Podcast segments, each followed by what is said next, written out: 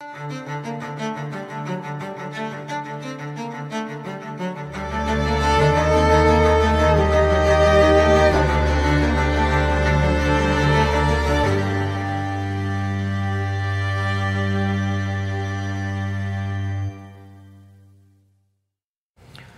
Muito boa noite a todos. Começando aqui mais um Cartas na Mesa, diretamente dos estúdios da Brasil Paralelo. Estamos ao vivo nesse programa que acontece todas as segundas-feiras aqui do nosso canal do YouTube para ter uma análise política dos acontecimentos do Brasil e do mundo. E hoje, como não poderia deixar de ser, teremos um programa especial aí falando sobre toda essa questão que aconteceu no final de semana, os tristes acontecimentos lá em Israel, o ataque terrorista do Hamas, as consequências disso para o mundo. Vamos falar aí é, do que, que isso pode trazer para a geopolítica mundial. Vamos falar também sobre a postura do governo brasileiro em relação a isso, né, como é que os líderes aqui da América Latina também reagiram a tudo que vem acontecendo. A cobertura da imprensa, também faremos comentários sobre isso. E vamos começar tentando entender as origens desse conflito, né? algo tão complicado que vem aí de centenas, talvez até milhares de anos, é, e que até hoje continua aí gerando infelizmente, muita morte e, e muita cena lamentável, como a gente viu nesse final de semana. É, nosso time de comentaristas você já conhece, já se acostumou. Temos o Adriano Janturco, diretamente de Belo Horizonte, que participa remotamente aqui com a gente. E hoje também o deputado Luiz Felipe de Orleans e Bragança, que está também, é, não está aqui em São Paulo, não está aqui no nosso estúdio, vai participar de maneira remota.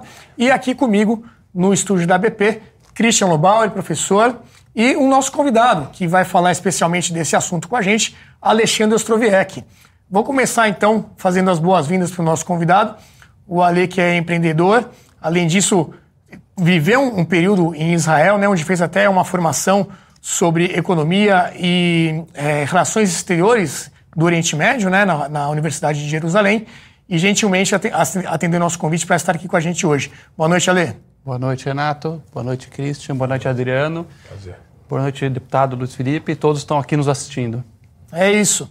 A gente vai começar falando sobre as origens desse conflito e eu não posso deixar de recomendar um vídeo que nós produzimos aqui na Brasil Paralelo, um, um Insight BP, um programa que nós temos dentro da plataforma para os assinantes, e nós resolvemos liberar esse conteúdo para todos aqui no YouTube. Postamos esse vídeo ontem por volta de 22 horas, é, às 10 da noite, e já está com quase 400 mil visualizações a produção tem até um, um, um print desse, desse programa que nós liberamos ontem.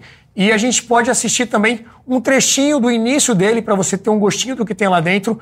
E fica uma sugestão para, após esse programa, você assistir e conferir esse conteúdo que está muito bem feito. Vamos, vamos assistir o início.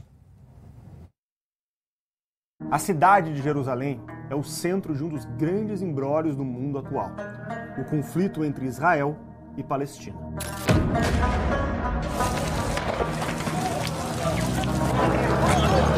Um conflito que remonta aos tempos bíblicos, mas que se agrava no século XX com a criação do Estado de Israel.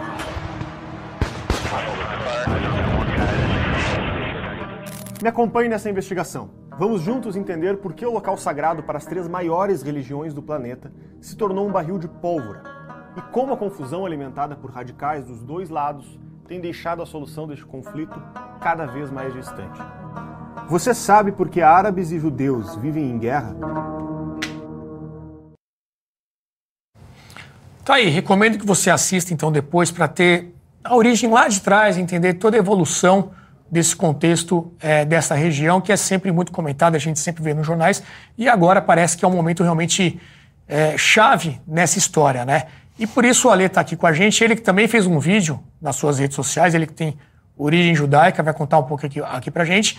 Fez um vídeo de em torno dos oito minutos, né, Ale? É, se você conseguir resumir aí ainda mais do que você já fez nesse vídeo, o que está acontecendo, né? De onde vem tudo isso e qual a situação no momento lá em Israel? Perfeito, Renato. Como vocês bem falaram, é um conflito complexo, igual uma cebola que tem várias camadas de complexidade entre árabes e israelenses. A geopolítica da região é muito importante para entender, mas o coração dele é relativamente simples. No, no, centro do conflito hoje, existe um lado que quer assassinar o outro e tem um lado que não quer ser assassinado. É simples assim.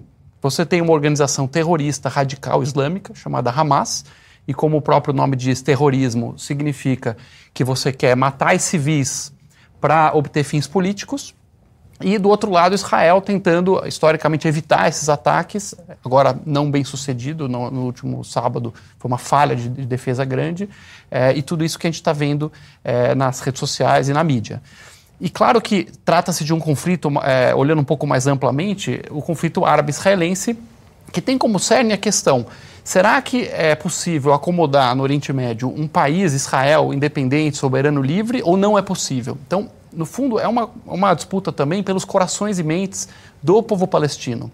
Porque você tem hoje, é, historicamente, uma terra muito sagrada para todos. Para o povo judeu, Israel é, é, uma terra que tem sido habitada por judeus há mais de 3 mil anos. Lá foi o reino antigo de Judá, o reino de Israel, o rei Davi. Todo mundo aqui que está me assistindo acompanha a Bíblia, vê que existem centenas de menções na Bíblia a Jerusalém como a capital é, do povo judeu. É, e a Israel moderna, que depois de muitas invasões, muita história, né, os, os, os bizantinos e os, os, árabes chegando no século VII, os turcos e os ingleses, enfim, muitos impérios passaram por lá. É, chega um momento na era moderna em que é, tem uma chance de refazer o Estado dos judeus. Em 1947, tinha acabado de acontecer a Segunda Guerra Mundial, o Holocausto, em que milhões de judeus foram assassinados, e tinha uma necessidade premente de haver um lar nacional, um país que os judeus pudessem ter, assim como o Japão existe para os japoneses eh, e a Índia dos indianos, os judeus também terem um país eh, que eles possam viver em segurança. A ONU se depara um problema, porque nessa terra havia dois povos, ambos reivindicando a terra. Os judeus queriam fazer lá um país e havia também povos árabes que tem, valorizam muito a terra e que também queriam um país. E a ONU decide que, ao lado de 22 países árabes na região, né, o Oriente Médio possui 22 países árabes, deveria haver um país judeu e um país árabe também, e aprova em 47 a partilha da Palestina. Então ela aprova um país para os judeus, um país para os árabes.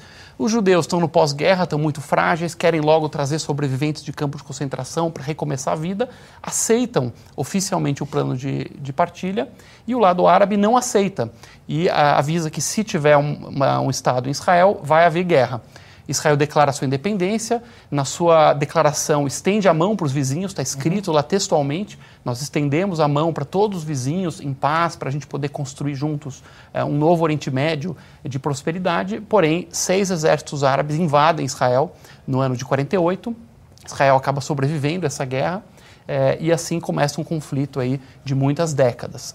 Mais à frente, é, pensando ser bem resumido aí, nós temos, é, passa a guerra de 56, uma guerra em 67, a cada 10 anos mais ou menos existe uma nova tentativa do mundo árabe de destruir Israel, até que após todas essas guerras, é, chega o ano, é, após a guerra do Yom Kippur também, que faz 50 anos agora, uma guerra em que, parecido com agora, é, parecido com domingo, no meio de um feriado judaico, Israel é atacado de surpresa, dessa vez por Egito e Síria. Uhum. E é, passando essa guerra de Yom Kippur, Israel acaba é, devolvendo, entregando territórios para o Egito em troca da paz, faz a paz com o Egito, mais à frente faz a paz com a Jordânia, e em 94 assina um tratado com os próprios palestinos. E aí os palestinos se dividem em dois grupos. Um grupo mais moderado, que aceita a existência de, de Israel uhum. e fala: olha, vamos aqui ter o nosso país desse lado, vamos ter Israel do outro lado, e nós vamos tentar aqui construir dois estados para dois povos. Porém, diversos grupos, é, tanto em Israel, há radicais israelenses também, quanto do lado palestino, não aceitam essa solução, é, notadamente o Hamas. O Hamas é um movimento fundado em 87, um movimento radical, fundamentalista. Ele nasce na mesma época, mais ou menos, da Al-Qaeda. Então, é, a Al-Qaeda do Bin Laden são. E é, e é, assumidamente terrorista. Assumidamente. Eles são primos ideológicos, têm uhum. a mesma visão islâmica radical é, daquela da aplicação da lei islâmica, do papel mais subalterno para as mulheres, etc., perseguição a gays, toda essa pauta. E é, coloca na sua carta, como artigo número um, a destruição de Israel. Então, desde a fundação, destruir Israel, matar o máximo de civis, acabar com Israel é o grande objetivo do Hamas. Isso está no estatuto deles, né, inclusive? Está no estatuto deles. Está disponível para qualquer pessoa que Isso é quiser. É Você consulta na internet consultar. e vê na hora. O objetivo número um do Hamas é destruir Israel, assim como na declaração de independência de Israel, está lá estender a mão de paz para os vizinhos. É, vai passando o tempo, No ano de 2005, Israel é, se retira da faixa de Gaza, então vamos entender: existe o país Israel, existem dois territórios onde moram os palestinos: a Cisjordânia, que é no centro, no centro do lado direito de Israel, e a faixa de Gaza, uma pequena região de cerca de 40 quilômetros por 5, depende do lugar, 5 a 10 quilômetros, a faixa de Gaza. E é, em 2006, o Hamas, Israel se retira em 2005, 2006, se não me engano, ou 2007 o Hamas dá um golpe de Estado em 2006. É, ele, ele, vence uma eleição em 2005 e dá um golpe de Estado em 2006, mata os seus opositores do lado mais moderado e instaura um regime ditatorial na faixa de Gaza. E de lá para cá, já estamos falando de quase 20 anos em que o Hamas governa a faixa de Gaza, ele recebe bilhões de dólares de ajuda é, da Arábia Saudita, do Catar, é, do Irã espe especialmente, e o que, que ele faz com essa ajuda militar, com essa ajuda financeira? Ele constrói estradas, hospitais, ele constrói infraestrutura para começar a governar Gaza e melhorar a vida das pessoas, uhum. transformar Gaza num porto, num lugar turístico. É um lugar lindo, Gaza, no, no, no mar Mediterrâneo.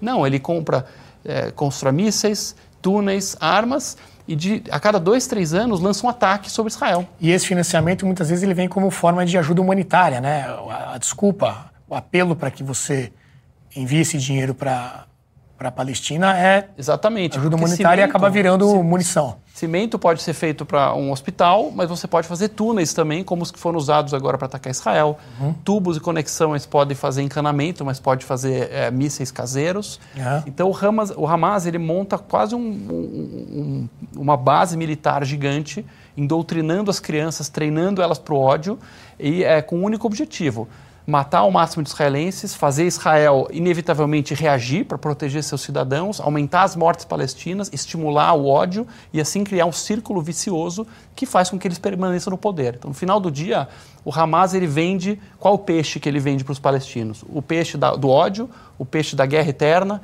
a promessa de um dia destruir o tal inimigo israelense né? e mais nada de esperança. É. Você vê que o assunto é realmente complexo, por isso, mais uma vez, vou recomendar aí o nosso vídeo do Insight BP, que está disponível no nosso canal do YouTube, para você ter um pouco mais esse contexto aí é, com a explicação do Felipe Valerim, vale muito a pena. Você citou, Ale, o Irã, né? E nós temos uma notícia do Wall Street Journal, a produção vai colocar aí na tela, que traz uma possível participação deste país neste confronto agora, neste ataque, melhor dizendo, terrorista, do final de semana. E aí eu queria chamar o Luiz Felipe de Orleans Bragança, para falar um pouco dessa questão geopolítica, né? O que está envolvido, quais outros países podem estar por trás. Não é um conflito que se resume ali a Israel-Palestina. É, isso também a gente pode começar a especular uma coisa. O Hamas faz um ataque dessa magnitude, ele sabe o poder de reação que Israel tem. Israel é famoso aí pelo seu exército muito eficiente, seu poder bélico muito forte, né? Então é claro que ele sabe que haverá uma reação muito grande. Será que isso pode escalar para um conflito maior, envolver outras potências? O que, que você acha, Luiz Felipe? Não sei se o Luiz está ouvindo. A produção vai me avisando aí. Vou passar para o Lobauer, então. Que Olha, que é, não, eu acho que é, Primeiro. Tamanho que isso pode virar, né? É, não, assim, primeiro dizer que esse é um dos temas mais complexos que existem para se discutir, acho que em qualquer assunto da política internacional. Eu já acompanho a política internacional há 40 anos e esse sempre, cada palavra que você for usar, você tem que colocá-la com bastante cuidado, né? Então, é, sim, o Irã tem uma, uma função fundamental nesse, nesse jogo, a manchete faz todo sentido. O Irã é uma é uma, a única teocracia do mundo, ou seja, o que é política é religião, é um país xiita e que também utiliza textualmente a mesma frase que o Hamas utiliza no seu estatuto, que é um dos nossos objetivos, é varrer Israel do mapa. Mas eu não quero entrar nesse mérito uhum. da polarização. O que eu quero dizer aqui é o seguinte: a possibilidade desse conflito se expandir para além de Gaza é muito grande.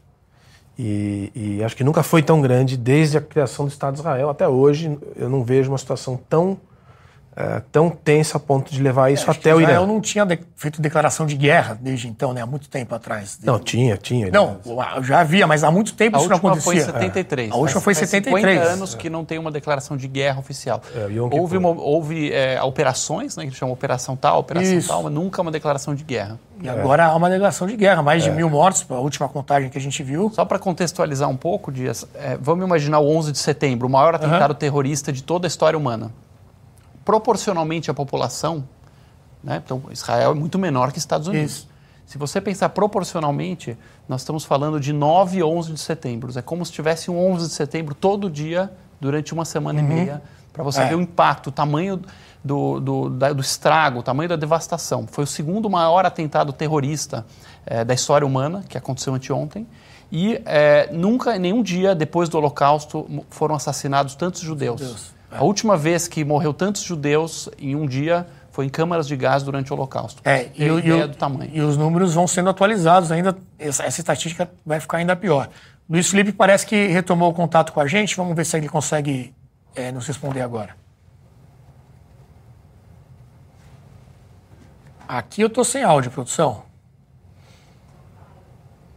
Eu vou passar para o Jean Turco, então. O Luiz Felipe vai para o final da fila novamente. Adriano, você me ouve? Então, gente, boa noite. É, o que dizer? Obviamente, é, como é, Christian estava falando, este é um dos temas mais técnicos, mais é, específicos das relações internacionais. Então, é importante não só medir as palavras, mas também é, deixar claro que não sou um especialista, nós temos vários especialistas sobre o conflito israelo-palestino, que envolve questões históricas, jurídicas, políticas, militares, econômicas, etc. E, bom, algumas. Aí eu tentaria dividir aqui a questão. Né? Uh, algumas questões mais urgentes sobre uh, o ataque destes últimos dias e a declaração de guerra, etc. Algumas questões mais gerais, mais históricas, mais recorrentes, etc. Você estava perguntando antes sobre a possível escalada para um conflito regional, ou até talvez, quem sabe, global, etc. Na verdade, já tem uma escalada, né? já tem algumas trocas de tiro, mísseis, foguetes.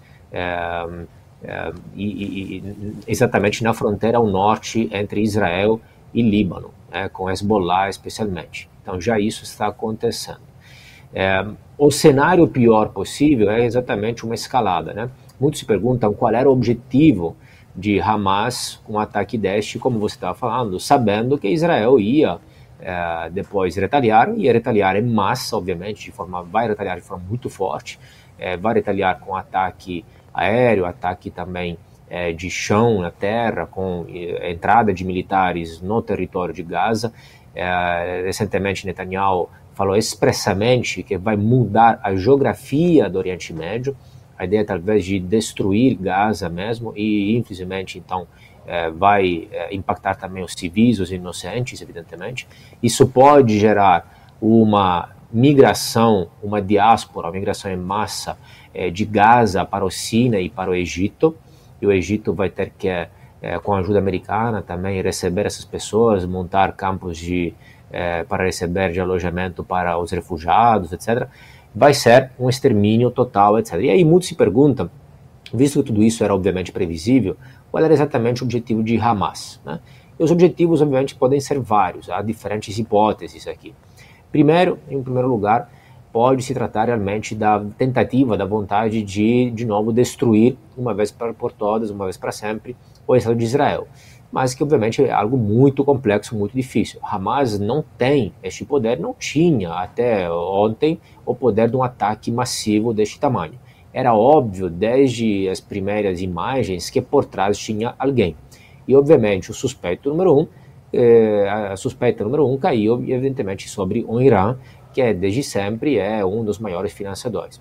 Você falou também da, da ajuda externa, né, que muitas vezes se dá para é, fins mais nobres, de ajudar os pobres, água potável, comida, medicamentos, na Cisjordânia e também em Gaza, é, inclusive por países é, europeus e Estados Unidos, mas que é, nós sabemos e todo mundo sabe, que seja claro, todo mundo sabe, que na verdade acaba indo na mão nas mãos de Hamas e de outros grupos terroristas menores e, de forma geral, na, na, na elite, fica nas mãos da, da elite é, política de, de Gaza e da Cisjordânia. E pouquíssimo se chega, chega à população de verdade que vive uma situação de miséria quase absoluta.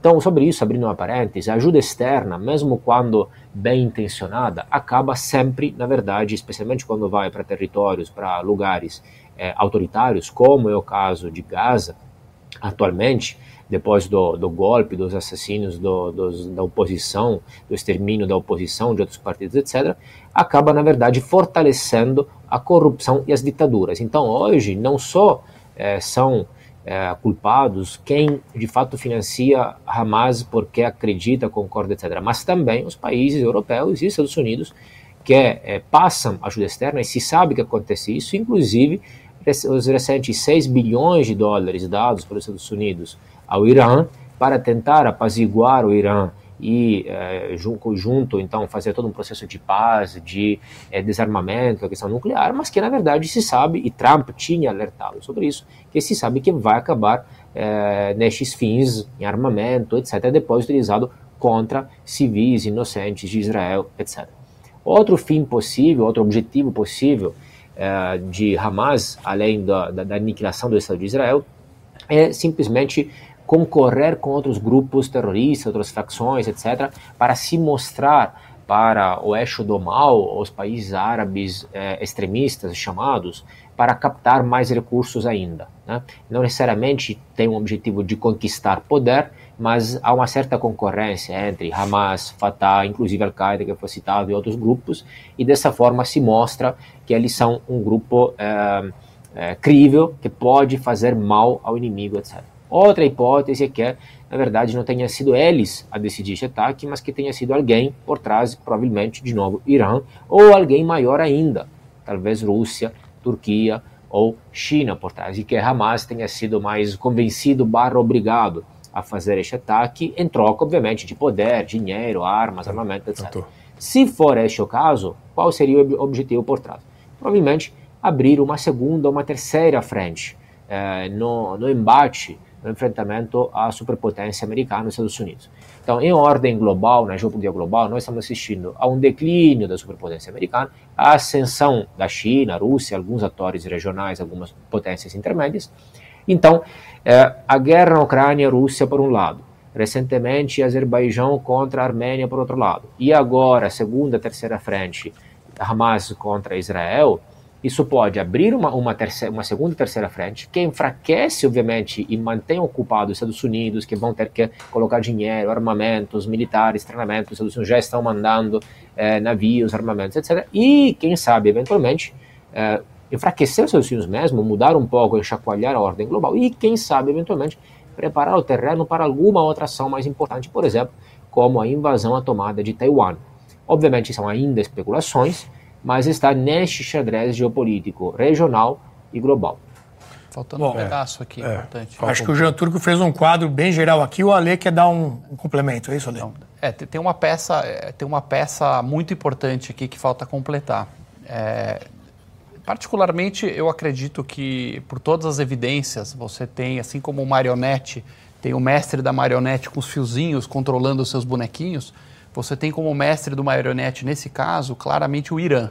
O Irã é, é uma, um país teocrático, um país é, que exporta seu islamismo radical, e ele é o patrocinador e o patrono do Hamas em Gaza, o patrono do Hezbollah, que é o grupo terrorista no Líbano, e também apoiador do regime da Síria, de, de, dos Assad. Porque a Síria é governada por uma minoria, uma minoria chamada Alawita, é um seita, uma seita muito parecida com a seita xiita, é, e o Irã está por trás disso. É, a peça que falta chama-se Arábia Saudita. Isso. Arábia Saudita. Porque no mundo árabe, é claro que o país mais populoso é o Egito, com 100 milhões de habitantes, porém o país mais poderoso, mais simbólico, mais forte é a Arábia Saudita.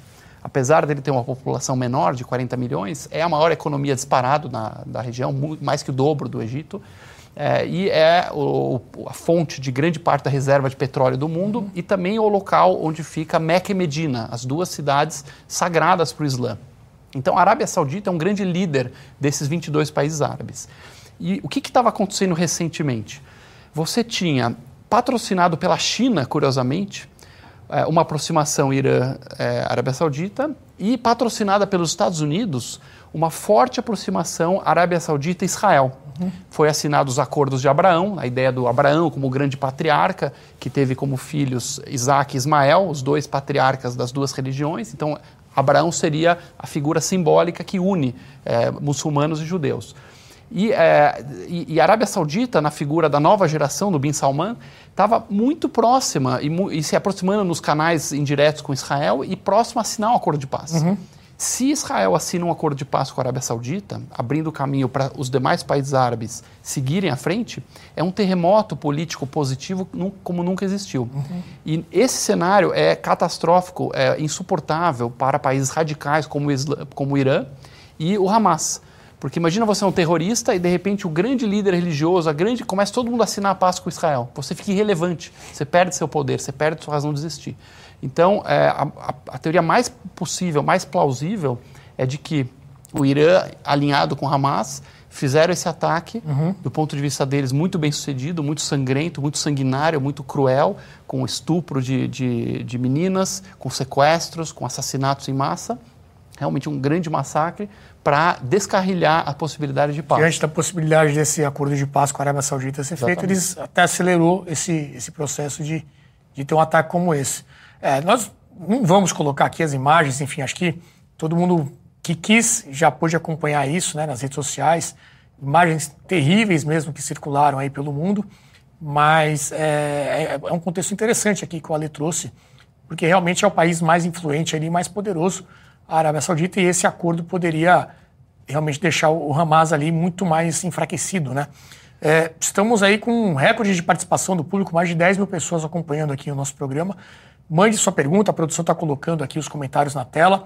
Não se, inscreva, não se esqueça também de se inscrever no canal e compartilhar esse programa aí com todo mundo que você acha que deve ficar por dentro desse assunto também. Só vou acrescentar duas informações uhum. breves. Eu, eu não, ninguém sabe a, a, verdade absoluta, claro. claro, mas eu não acredito que Rússia ou China estejam é, envolvidos nesse caso. Uhum. Por quê? Putin ele tem relações historicamente razoavelmente amigáveis com Israel. Israel tem uma população russa de judeus que migraram grande, Putin valoriza isso. É, e ele já está distraído com problemas na Armênia, por exemplo, e claro, a Ucrânia. E a China, ela depende do petróleo que vem do Oriente Médio, ela depende vitalmente para a sua economia. Então, uhum. qualquer tumulto que tiver no Oriente Médio, o preço do petróleo dispara e isso impacta diretamente a economia chinesa. Então, eu acredito que nesse caso é, o problema é contido, é um problema em Gaza, pode escalar com uma média probabilidade para Líbano também, mas acho que é muito baixa a probabilidade de escalar para outros países da região. Perfeito. Agora sim, o, Luciano, o Luiz Felipe consegue falar com a gente, tudo certo com a conexão com o deputado Luiz Felipe, que tem bastante coisa para comentar aí, né? A possibilidade de aumentar é, essa, essa participação dos países do entorno. E eu também queria que você comentasse, Luiz, aqui tanto o, o Ale como o Christian e o Adriano já falaram algumas coisas que são difíceis de a gente ouvir na mídia tradicional, né? Coisas politicamente incorretas, ou seja, muitas vezes o dinheiro que é anunciado como ajuda humanitária acaba sendo desviado para armar é, um grupo terrorista. A própria palavra terrorista, né? O pessoal evita usar, chamar o Hamas de terrorista. A gente vai ter uma pauta específica sobre isso. Por que, que você acha que existe essa dificuldade toda de dar o nome aos bois e chamar as coisas pelo que elas são? Boa noite, Luiz. Boa noite a todos. Espero que estejam me recebendo agora. Agora sim, Olha, ótimo, pode seguir. Ótimo, muito bom. Olha, essa leitura do, do Alexandre está perfeita. É a que eu tenho aqui. É, vou reiterar aqui com outras palavras e com uma angulação um pouquinho diferente. É, a questão do Hamas em ligação com o Irã, ela é fundamental para a sobrevivência do Hamas e também para a sobrevivência da popularidade do que é ser contra Israel. Lembrando que o Hamas defende a faixa de Gaza, os palestinos em geral, e se você se entrega a Israel, ou seja, Israel passa a ser uma opção para o seu bem-estar, que é exatamente isso que Israel é. Israel que tem a infraestrutura toda da faixa de Gaza, Israel que oferece empregos e oportunidades. Israel, sem Israel, faixa de Gaza fica praticamente como eles se consideram aí uma prisão em céu aberto. Então, a, eles não podem aceitar, para a sobrevivência de Hamas como um grupo político, que Israel é o grande provedor, que a integração com Israel é positivo para os palestinos, o que eles já são de fato integrados. Lembrando que existe uma série de confluências aí do povo palestino e migração e trabalho uh, fora da faixa de Gaza, dentro do, do Estado de Israel e vice-versa. Então, existe uma ampla liberdade, ao menos dentro das, das, das circunstâncias, para o povo do, da faixa de Gaza trabalhar e ter alguns benefícios de ter uh, uma participação junto com Israel. Se há essa paz criada entre Israel a Arábia Saudita, tornando completamente irrelevante a narrativa de bem-estar social do Hamas, que o bem, qual é a narrativa do Hamas? É que tem que eliminar o Estado de Israel para que o povo eh, palestino sobreviva. Bom, de repente agora é o Israel provendo eh, a sustentação, as oportunidades, o, o, crescimento da classe média. Então isso não é aceitável do ponto de vista de narrativa. E a gente sabe que essa questão do Hamas, ele é criado, vamos lembrar com, quando que esses movimentos foram criados, isso foi lá atrás, nos anos 40, que vários desses uh, movimentos foram criados, meio que pela própria KGB. Né? A própria KGB da União Soviética trabalhava para fazer uma insurreição no Oriente Médio. Então, vários desses movimentos se assemelham muito aos movimentos de esquerda mundial. Eles têm os mesmos processos subversivos, eles têm os mesmos processos de defesa de narrativa, são todos corruptíssimos. Lembrando, desde Yasser Arafat, todos os líderes, como também muito bem pontuou aqui o Alexandre, extremamente corruptos, nem vivem na faixa de Gaza. Os líderes do Hamas às vezes estão na Turquia, em hotéis de luxo, agora me disseram que estão em Beirute, em outros hotéis, mas enfim, não estão na faixa de Gaza. E como também pontuou o Alexandre, os desvios são monumentais. Não são usados, quando não são usados para as contas próprias dos líderes é usado para criar infraestrutura bélica e túneis e uma série de coisas para subverter o Estado de Israel. Então, veja que as, temos um grande déficit de liderança. O Hamas eh, talvez seja epítome desse déficit, mas em toda a região, os países árabes têm um grande problema de liderança. Aí fica a questão, podemos discutir isso. Por que, que a liderança nos países árabes é tão ruim assim e não se assemelha em nada com que o Ocidente tolera.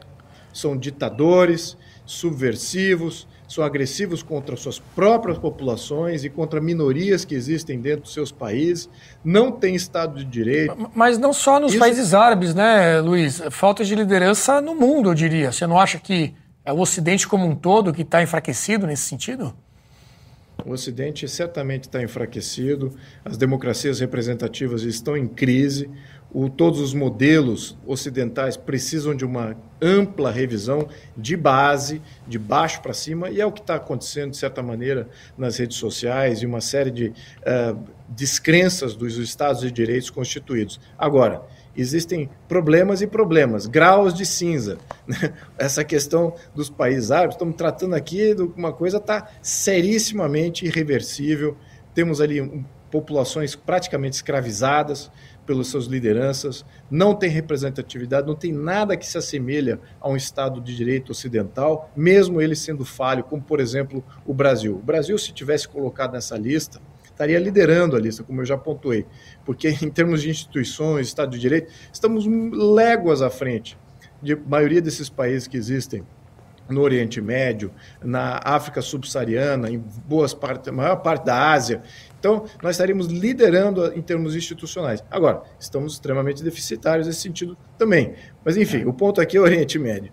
Então, essa questão que foi pontuada aqui, da relação do Hamas com o Irã e de tornar irrelevante esse acordo entre uh, Israel e Arábia Saudita, tornando irrelevante a mensagem, a narrativa do Hamas, isso diria que seja um, um dos grandes fatores motivadores. Né? O Hamas não está aí para fazer é, bagunça a troco de nada. Eles estão no combate à sua própria sobrevivência. Agora, eles tomaram uma posição agora, nesse novo ataque que eles é, incutiram, eles tomaram uma posição, na minha opinião, irreversível. A barbaridade que eles exerceram nesse ataque, não acredito que os muçulmanos em sua maioria, apoiem isso, como seres humanos. É. Eu não acredito que os muçulmanos apoiem isso. Claro que temos aí diversas enquetes de grupos islâmicos e, muçulmanos, mas vamos lembrar aqui, vamos separar o que, que é o Hamas e o que, que é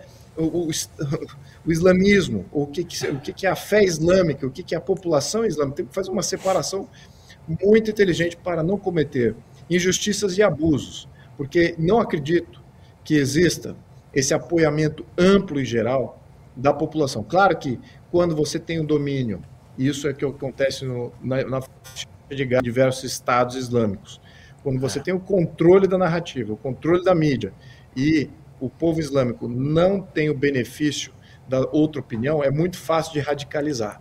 É, Então, o- é isso esse comentário, esse comentário, Luiz, de não poder generalizar, eu queria passar a, a palavra para o Christian comentar e colocar uma informação antes para você falar em cima, Christian, que é o seguinte: a gente separou aqui algumas reações, principalmente de líderes aqui da América Latina, reagindo né, a tudo que aconteceu. E tem um tweet muito interessante do Naib Bukele, que é um presidente bem controverso ali de El Salvador, né? Colocou uma linha dura para prender todo mundo lá, acabou com a criminalidade, tem gente que chama ele de ditador, enfim. A gente pode até ter depois um programa só sobre isso. Mas ele fez um, um, um tweet interessante, a gente colocou já aí uma versão traduzida, né? Eu vou até me aproximar aqui para poder ler melhor. O que, que ele fala? Olha, como salvadorenho de ascendência palestina, ou seja, ele é descendente de, de palestinos, tenho certeza de que a melhor coisa que poderia acontecer ao povo palestino é o desaparecimento do, total do Hamas. Estas feras selvagens não representam os palestinos, justamente na linha que o, o Luiz Felipe vinha trazendo para a gente. Qualquer pessoa que apoie a causa palestina cometeria um grande erro ao se aliar a esses criminosos. Seria como se os salvadores, salvadorenhos perdão, tivessem ficado ao lado dos terroristas, terroristas do MS-3. Aí ele traz um, um histórico de El Salvador, né? só porque partilhamos de ante antepassados ou nacionalidade. A melhor coisa que aconteceu conosco, como nação, foi nos livrarmos desses estupradores e assassinos e deixarmos as pessoas boas prosperarem. Os palestinos deveriam fazer o mesmo, livrar-se desses animais e deixar as pessoas boas prosperarem. Esse é o único caminho a seguir. Christian. Não, eu ia exatamente falar sobre esse ponto. Assim, se tem alguma coisa que a gente tem que sublinhar, destacar e, e, e enfim, destacar em todas essas discussões contemporâneas sobre esse fato desastroso, é esse ponto que o Luiz levantou e que o presidente de El Salvador acaba de dizer. Assim, eu arrisco dizer, assim, dizer aqui que muito mais do que a metade dos palestinos que vivem em Gaza não compartilham dessa agenda, dessa ação, não sublinham, não apoiam essa ação. Ah, e, e você pode discutir diferença de opinião, diferença de política pública, pode questionar ações que Israel teve em várias circunstâncias da história desde 48, mas tem uma passagem da história que o Neville Chamberlain vai para Munique, que era primeiro-ministro inglês, negociar com, os, com o nazismo. E ele volta de Munique com um tratado, um acordo de paz e fala: a paz está garantida na Europa. Isso um antes ano, da guerra? Antes da Segunda Guerra Mundial, 1938. Isso. Um ano e meio depois, o mundo, o mundo estava em guerra. Então, assim, o que, que eu quero dizer com isso? Com e aí tem aquela frase famosa, né? Entre a desonra e a guerra. Essa é do Churchill. Então, falando sobre, Exato. sobre esse Olhar a fato. desonra e terão a guerra. Terão a guerra. guerra. É a mesma coisa aqui. Com, você, você pode discutir com, com política pública, diferença de opinião, de sistema, etc. Com o fanático, a solução é a violência. Foi na Segunda Guerra Mundial, quer dizer, com o nazista tem que resolver com a violência. Eu não estou aqui defendendo a violência, estou dizendo que com o fanatismo não há solução negociada, é, é violência. Foi assim na Segunda Guerra, foi assim com a Al-Qaeda, mesma coisa. A Al-Qaeda, Bin Laden, tem como negociar com a Al-Qaeda? Não tem. Infelizmente, nós estamos diante de uma cena muito parecida. Não há como negociar com o Hamas. E a situação de Israel é muito difícil por isso. Porque vai ter gente inocente que vai ter que morrer por causa disso. Né? E, e- e- e a situação de Israel agora para atuar, como fazer, né? Por- como atuar. Porque eu conversava com o Alexandre no intervalo. Entrar em Gaza significa você entrar em Stalingrado porque é um ambiente urbano de alta concentração de gente. Então, essa entrada é muito difícil você imaginar uma solução que não seja uma solução sangrenta. É. Mas não há como negociar. Esse ponto é importante. E, e você traz no seu vídeo, Ale, a questão até de que o Hamas ele coloca o armamento, toda a parte estratégica militar dele perto de escola, perto de hospital, e isso tem um, um efeito quando Israel contra-ataca, até de mídia também, né, muito grande. Isso já está muito bem documentado. Inclusive, o Hamas declarou publicamente que eles usam como estratégia é, colocar lançadores de mísseis no topo de hospitais e escolas, fazendo com que Israel tenha uma escolha impossível. Você pode ficar parado, esperar a sua população ser bombardeada com mísseis diariamente. Imagina quem está me assistindo aqui, se você vive, vou dar um exemplo aqui, o mais perto que eu puder imaginar. Vamos supor que você está num bairro e do lado tem um morro, e nesse morro tem uma gangue de, de traficantes que sequestrou a população, que aterroriza a população do morro, que metralha o seu bairro, só que ao invés de ser traficante que quer entrar e te roubar ou vender drogas, vamos supor que é um traficante que quer vir no seu bairro e te matar. E o objetivo da vida do cara é te matar. E todos os dias você escuta sirenes várias vezes por dia e você tem 15 segundos Começa a sirene em Israel, você tem que catar seus filhos, pegar seu neném, pegar sua esposa e mergulhar num bunker, que senão a sua casa inteira pode explodir. E esses mísseis que estão vindo, eles estão colocados nos lugares mais povoados.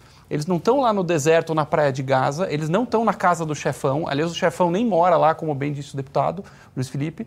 O chefão está em, em, Damasco, confortável, o chefão está em Teherã, o chefão está na Turquia. Lá está o segundo, terceiro escalão com as armas colocadas nos piores lugares.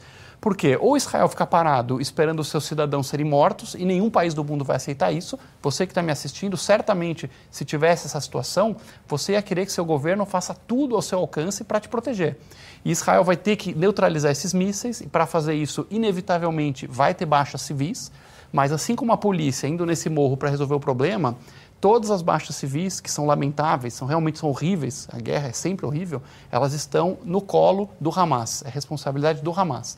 Então a gente pode ser solidário a Israel e defender o direito de Israel de, se de, de existir, de proteger seus cidadãos, e você pode ser solidário também ao povo palestino, como eu no caso, que quer ver essa guerra acabar o mais rápido possível, quer ver o povo palestino sofrendo o mínimo possível, as mulheres e crianças que estão lá em Gaza sofrendo, a gente tem que se solidarizar também, entender que quando você tem um conflito entre bandidagem e polícia, se tem um tiroteio e infelizmente acontece de morrer um, um inocente, a culpa está redondamente em cima da bandidagem. É. Como bem disse o professor Christian, é, enquanto não, não, é, não, resolver esse problema, e nesse caso não tem jeito, não dá para ir lá atacando flores no Hamas, assim como não dava para ir lá para Hitler e tacar flores na Alemanha nazista e falar, por favor, parem de invadir o mundo. Não dá, não funciona assim, infelizmente.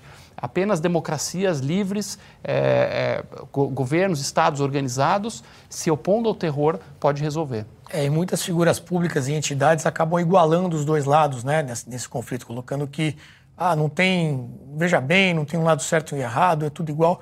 Não, aqui claramente você vê um lado terrorista, né, que está atacando e uma vítima que está sendo atacada. Para o Hamas eles sempre ganham. Se ele mata um israelense civil, eles comemoram nas ruas com felizes, é. não importa se é criança, se é mulher.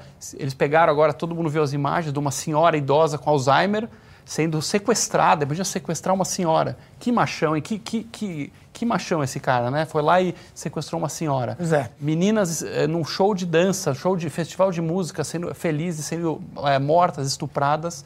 Teve um casal que começou a escutar o tiroteio, viu o que estava acontecendo numa cidadezinha que fica a um quilômetro da, da fronteira com Gaza. Deu tempo deles pegarem os dois bebês, esconder no porão de casa. Isso. E aí eles foram mortos a tiros e os bebês ficaram 14 horas sozinhos até serem encontrados no resgate. Então esses é. bebês vão crescer essas pessoas não têm limite. Isso para eles é ponto de vitória. Eles, legal, matamos israelense, pontos para nós. E, e, Quando Israel matar os palestinos de volta e aparecer nas telas de TV, que todo mundo vai assistir, e começar os jornalistas a falar: ah, Israel malvadão, Israel desproporcional, olha só, exagerou. Quando começar esse papinho, aí o Hamas ganhou também de novo, hum. porque ele se sente, ele se coloca como uma vítima. É, uma situação bem é, é, ingrata nesse sentido. E eu queria passar para o Jean Turco, mas antes disso eu queria colocar duas imagens aí de manifestações da ONU, porque numa situação como essa, você imagina o quê? Bom, a ONU é a entidade que vai se posicionar, vai intervir de alguma forma. E nós temos dois tweets da ONU que a produção vai colocar na tela. O primeiro deles é o seguinte: fala de é, a escalada né, da violência. Então, você vê que é uma posição que fica ali equidistante as duas partes envolvidas. Olha, está tendo um problema lá, está escalando a violência, temos que parar com isso. Você não vê um, uma definição mesmo do que está acontecendo, uma condenação de um grupo terrorista, né, que se autodeclara terrorista. Fala, não, uma escalada da violência, nós temos que fazer alguma coisa. É, e o outro tweet, que esse para mim é o mais é, importante, que é o seguinte: olha, nós precisamos de paz. We need peace. Ah, é mesmo, Ono? Não me diga. Então, qual que é a solução? Nós vamos chegar lá com flores, vamos chegar pedindo por favor, com esse tipo de gente, com esse tipo de situação que o Ale acabou de comentar. E aí eu passo para o Jean Turco, que foi aqui, acho que o primeiro que, que comentou essa situação, né? Que as coisas precisam ser ditas da forma que elas são. E enquanto a gente ficar aí com meias palavras e com falsas equivalências, eu acho que esse problema fica mais longe de ser resolvido. Nossa, Renato, espero que estou ainda abalado por este post da ONU aqui, muito poderoso, né? Faltou só tocar Imagine no fundo, que aí ia dar certo. É, Lula já é, hipotizou fazer um amistoso para acabar com o conflito israelo-palestino, um amistoso de futebol, né?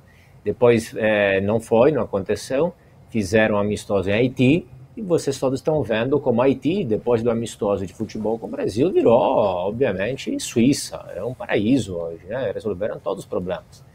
Agora, além da, da brincadeira, é, antes de responder a sua pergunta, sobre essa questão é, que não há uma assim, é, Hamas não é Palestina Palestina é um conjunto maior de Hamas exatamente é importante é, é frisar isso porque você pode muito bem apoiar a Palestina, os palestinos, a causa palestina, mas você não precisa necessariamente apoiar Hamas. Hamas é um grupo extremista, terrorista, que usa métodos, táticas terroristas contra outras populações, como vocês estão vendo, cujo objetivo é exatamente gerar terror, civis inocentes, mulheres, crianças, velhos, etc. E, inclusive, usa métodos similares também com a própria população, como foi aqui dito, por exemplo, eles usam a população como escudo para proteger as próprias armas.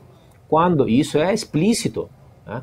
Quando Israel faz exatamente o contrário, Israel usa as armas para proteger a população e Hamas usa a população para proteger suas armas, seus armamentos. Isso é absurdo. Então, o que nós temos que entender é que a mesma população de Gaza, etc., é, é vítima de Hamas é vítima quando reprime os direitos e liberdade das mulheres, reprime mata gays, é, faz lavagem cerebral nas escolas, cursos de formação, cursos militares, etc. Também isso está mais que relatado, etc.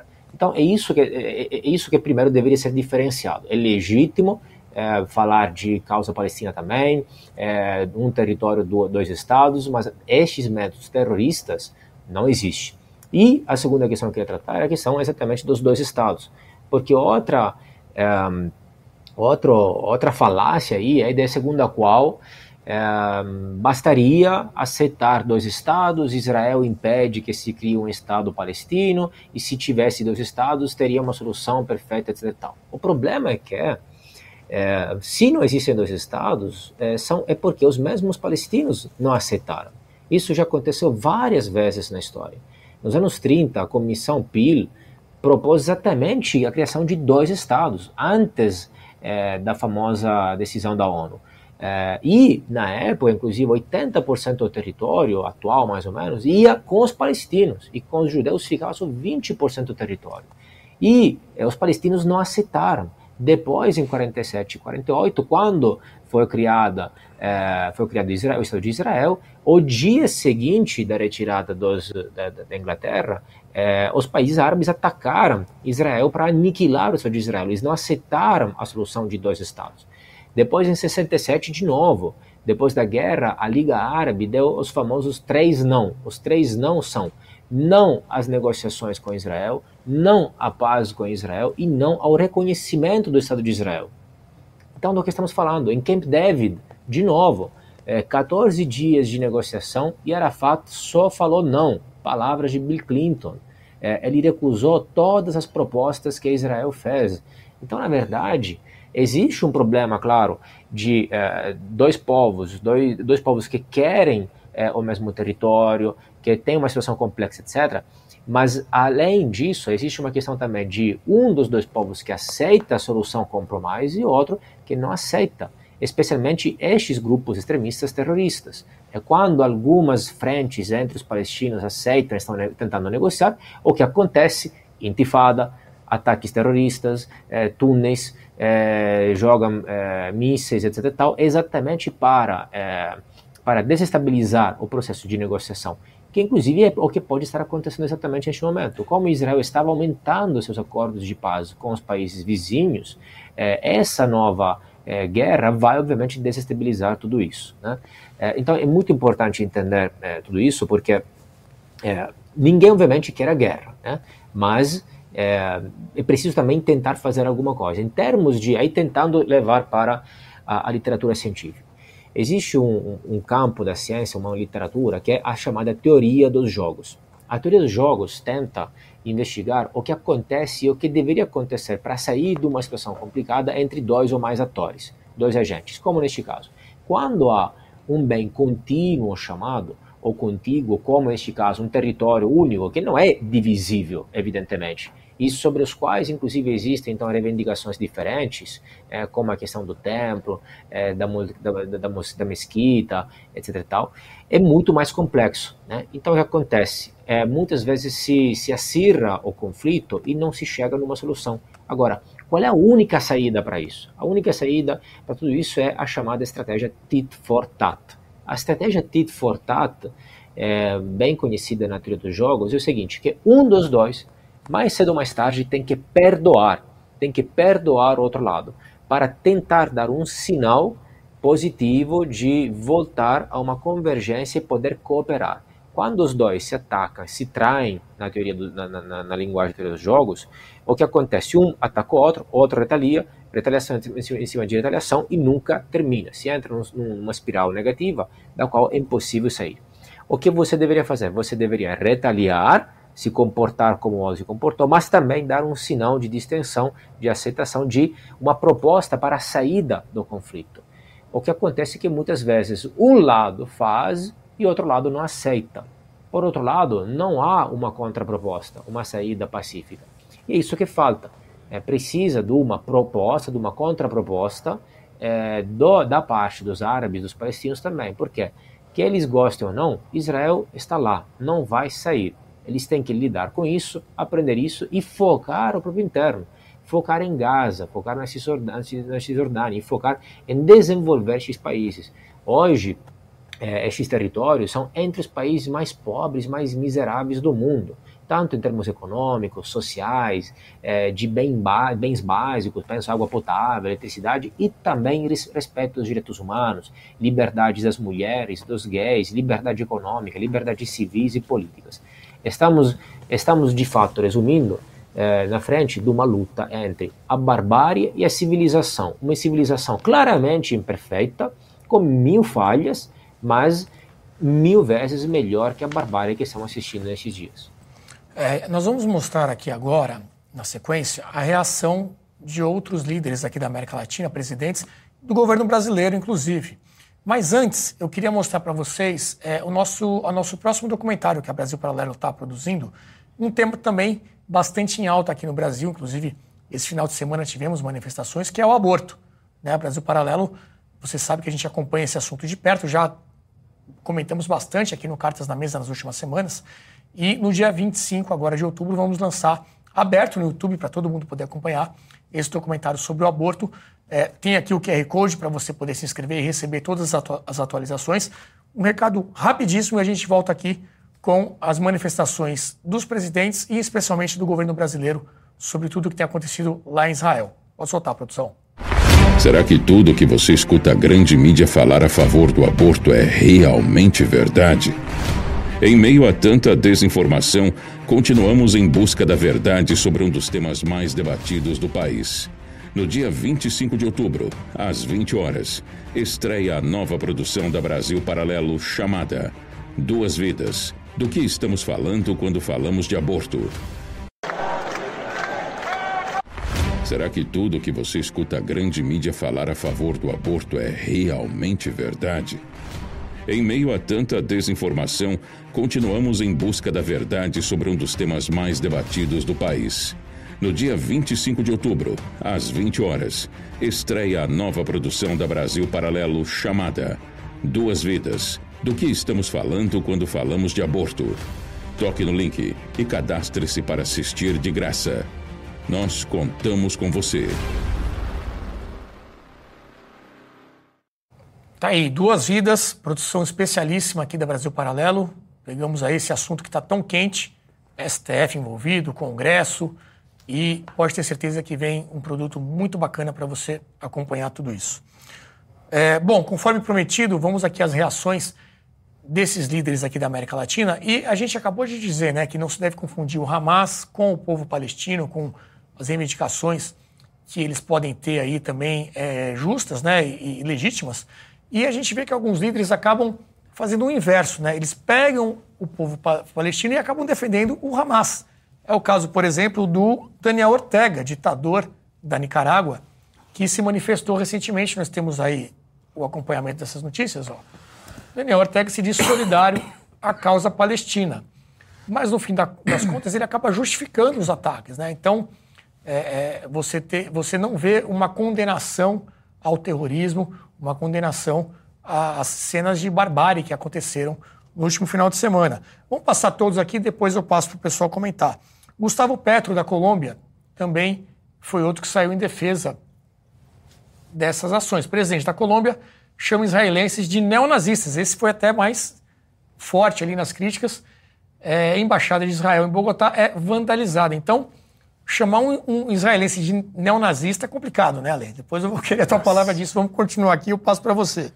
Evo Morales, lá da Bolívia, defende o Hamas, também foi bem explícito ali. Ex-presidente boliviano criticou o governo de seu país por causa de um comunicado em repúdio aos ataques do grupo terrorista contra Israel. Então, o governo atual repudiou os ataques, o Evo Morales achou ruim e defendeu o Hamas.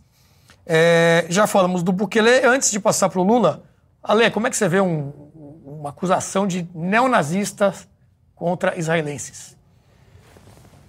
Olha, acho que não tem forma de ofensa maior, de maior insensibilidade, de maior absurdo do que fazer uma acusação como essa, porque estamos falando de pessoas, muitos deles são filhos e netos de sobreviventes do Holocausto, eu, por exemplo, sou um caso. Meus avós, eles eram poloneses, eles foram presos em campo de concentração, passaram seis anos fazendo trabalho escravo.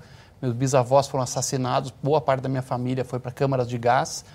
É, existia na Polônia, antes da guerra, 3 milhões de judeus. Desses, quase 90% foram assassinados. Então, é, é uma forma de ofender, é uma forma de mentir, é uma forma de difamar. É, não existe absolutamente nenhuma correlação entre neonazista e o que está acontecendo hoje em Israel, que é um país, como bem disse o Adriano, com suas imperfeições, mas uma democracia vibrante, que respeita seus cidadãos. Israel tem a igualdade absoluta de direitos é, temos é, tem, é, uma, mais ou menos 20% de árabes em Israel, cidadãos de Israel. Esse é um dado importante, né? Sim, os, os árabes votam, os árabes servem na Suprema Corte, tem é, membro da Suprema Corte juiz árabe, tem membros do parlamento árabes. É, Israel dá todos os direitos iguais para todos Agora o inverso não acontece, né? Você não tem judeus dentro da é, nos países árabes praticamente não existe mais judeus. É, durante as, aquelas guerras do início da Guerra de Independência, cerca de 800 mil judeus foram expulsos dos países árabes vizinhos. Vamos lembrar daquela fala inicial. Em 48, Israel declara sua independência. Em maio de 48, seis países árabes vizinhos invadem Israel, declaram guerra e expulsam suas comunidades judaicas que chegam a Israel com uma mão na frente e outra atrás. Era um pessoal muito pobre, eles viveram inicialmente em campos de refugiados dentro de Israel, então são judeus que fugiram dos países árabes. É, Israel, naquela época, tinha 600 mil habitantes e chega a 800 mil refugiados judeus expulsos dos países árabes. É como se fosse hoje, imagina, o Brasil tem 200 milhões, 210 milhões e chega mais 200 milhões de refugiados para a gente lidar. Só que o que Israel fez? Israel recebeu essas pessoas, deu educação, investiu na sua infraestrutura, na agricultura e hoje é uma economia moderna, uma democracia moderna. E os árabes mantiveram seus palestinos eh, há décadas em campos de refugiado, usando eles como massa de manobra. Então, assim, é uma, é uma violência e é uma, é, uma, é, uma, é uma psicopatia de setores da esquerda, não vou falar da esquerda toda, existe uma esquerda moderada, mas uma psicopatia, voltando para o ponto, porque é, o Islã radical, representado pelo Hamas, justamente é contra os valores mais caros à esquerda.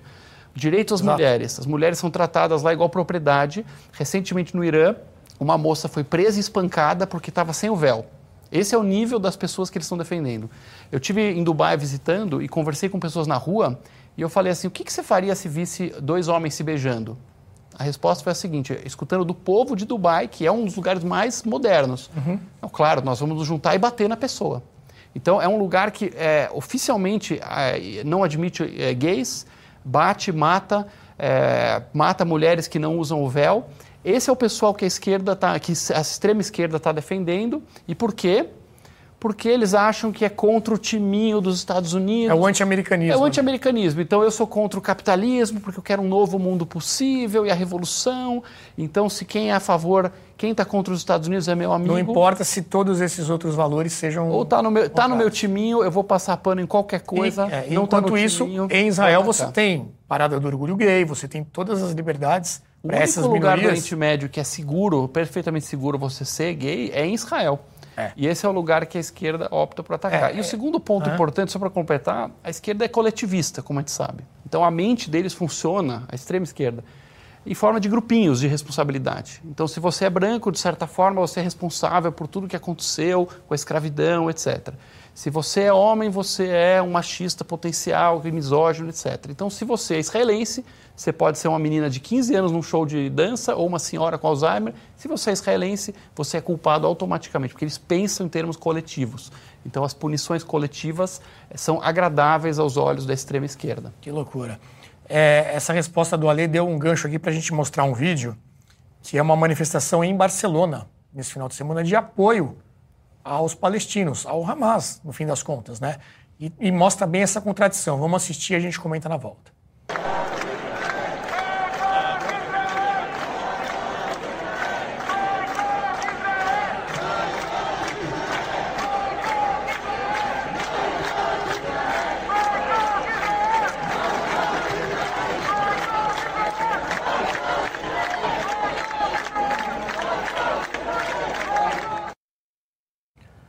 Vocês devem ter percebido ali bandeiras do movimento LGBT, né? Então, você é, é, acaba tendo uma contradição muito grande, né? ainda mais depois de todas as cenas que nós vimos, você se dizer de esquerda que defende as mulheres, é, as minorias, os gays e tudo mais, e apoiar esse tipo de ação que aconteceu no final de semana, o Valeria acabou de trazer aqui para a gente como isso é contraditório.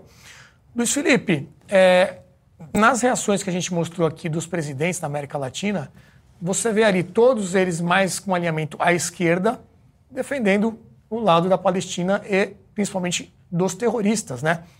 É, você concorda? Porque é, é, é aí que está a origem disso, é o anti-americanismo, tem algo a mais. E como é que fica o Brasil de de Lula nisso tudo, né? Numa situação como essa, como presidente do Conselho de Segurança da ONU no momento, né? Bom, vamos lembrar que todos esses movimentos de esquerda, assim como esses movimentos subversivos no Oriente Médio, têm a mesma origem. Tem origem subversiva, marxista, de fazer uma dissimulação, de impedir que os países europeus e os norte-americanos tivessem acesso a petróleo, tivessem acesso a recurso mineral, tivessem acesso à alimentação. Isso é uma teoria muito antiga, chamava-se teoria da dependência, em que você fomentava nacionalismo, fomentava a disrupção desses movimentos nacionalistas, não só para romper com o Império Britânico, no primeiro momento, mas depois para impedir a expansão do capitalismo. Então, a origem de todos esses movimentos é a mesma, o cerne é o mesmo, é marxismo. A versão que nós vemos é o Hamas, isso é marxismo. Tá? Olhando a, a, origem disso aí, são movimentos marxistas, só que adaptados para a realidade do Oriente Médio, né? num contexto do Oriente Médio, fazer a divisão entre religiões, que ali é muito mais pronunciado, do que talvez divisões por raça ou divisões por classes, como existe talvez no Ocidente.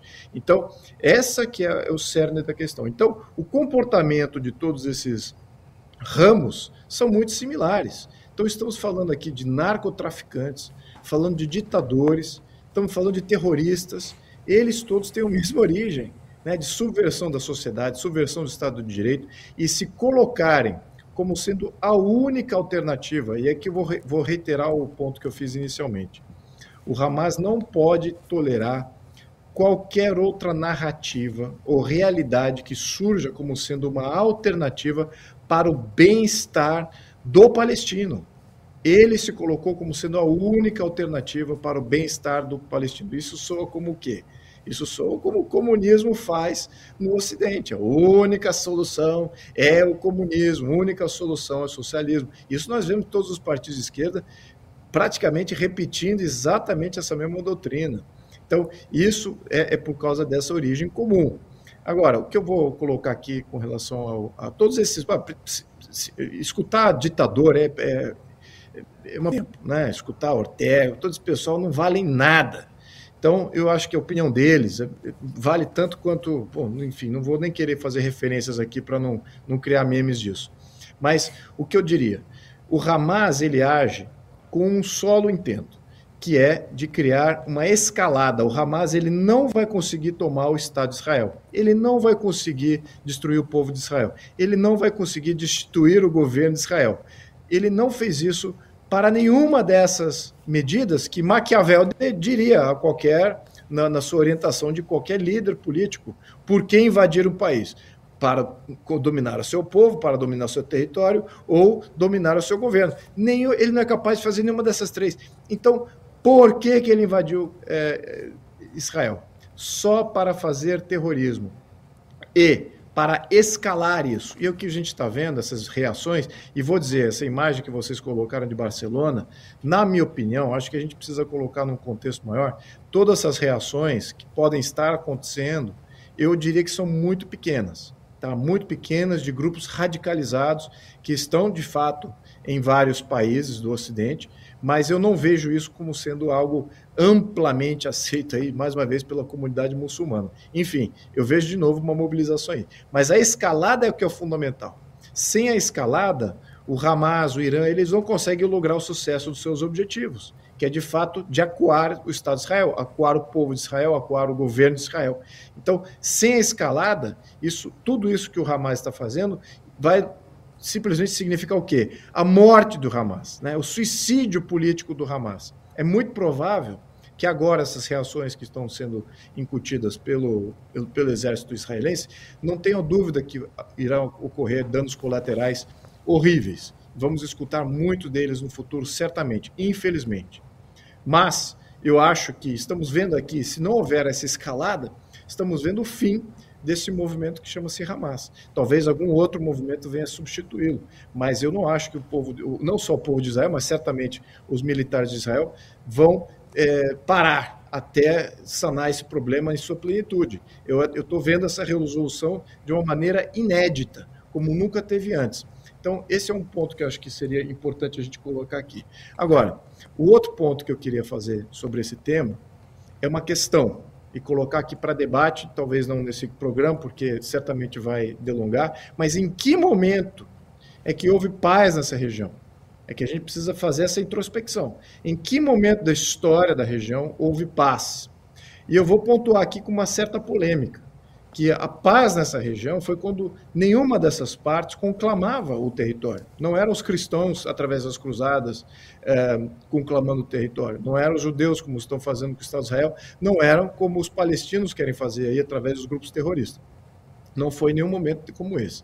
Foi durante o Império Otomano, que era, um, um eu diria que uma autoridade removida desse conflito.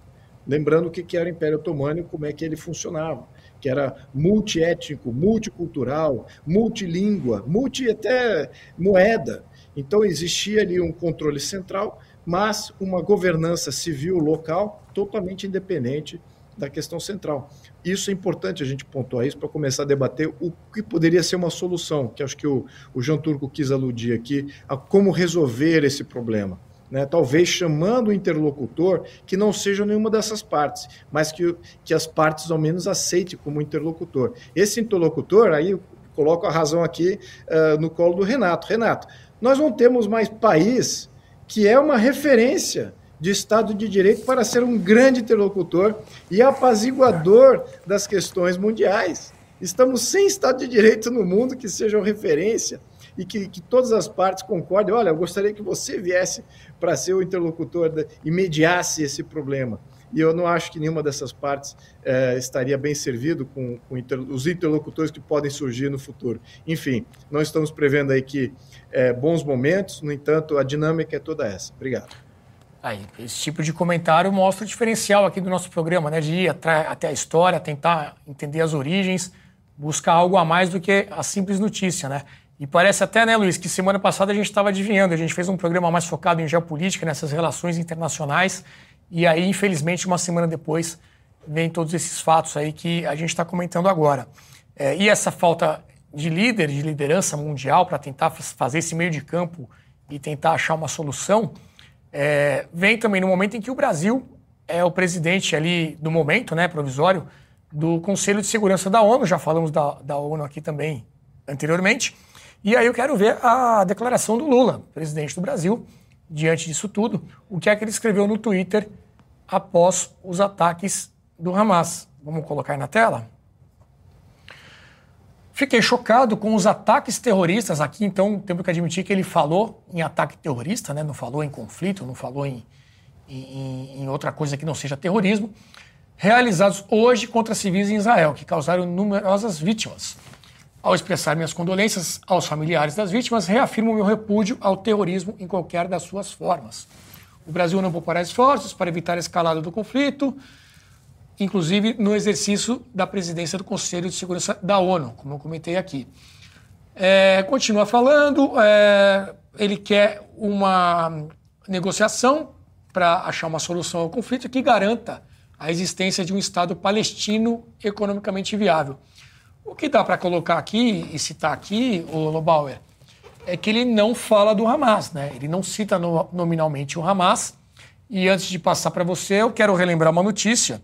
Tem gente dizendo que uma coisa está ligada à outra. Quando da eleição do Lula, um pronunciamento do Hamas em relação ao resultado das eleições aqui no Brasil, parabenizando o então eleito Lula. A produção vai colocar aí na tela essa notícia saiu no R7, grupo terrorista palestino Hamas parabeniza Lula por vitória nas eleições. Então, a gente já falou aqui desse alinhamento né, é, da esquerda com o movimento palestino, acaba se envolvendo com os terroristas e houve esse registro lá atrás, quando o Lula foi eleito. O que, que você está achando do posicionamento brasileiro? Como é que você acha que institucionalmente o país tem que agir nesse momento? Olha, eu acho, lendo agora a mensagem, eu achei menos pior do que eu, do que eu imaginava Sim. que ia ler. Certamente foi escrita por algum diplomata um pouco mais é, responsável, porque usa a palavra terrorismo, Exato. o que é uma coisa que muitos países não aceitam. Rússia não aceita, China não aceita e o Brasil também não aceita terrorismo endereçado ao Hamas. Os Inglaterra, Canadá, Estados Unidos, França, eh, Itália, Espanha admitem como grupo terrorista. Então, mérito para o texto. É, mas você sabe que eu sempre fui crítico, continuarei sendo sempre, a, não só a figura do presidente, como ao partido que ele representa e ao governo que ele está exercendo, mas eu acho que o fato de ter colocado a palavra terrorismo ajuda bem.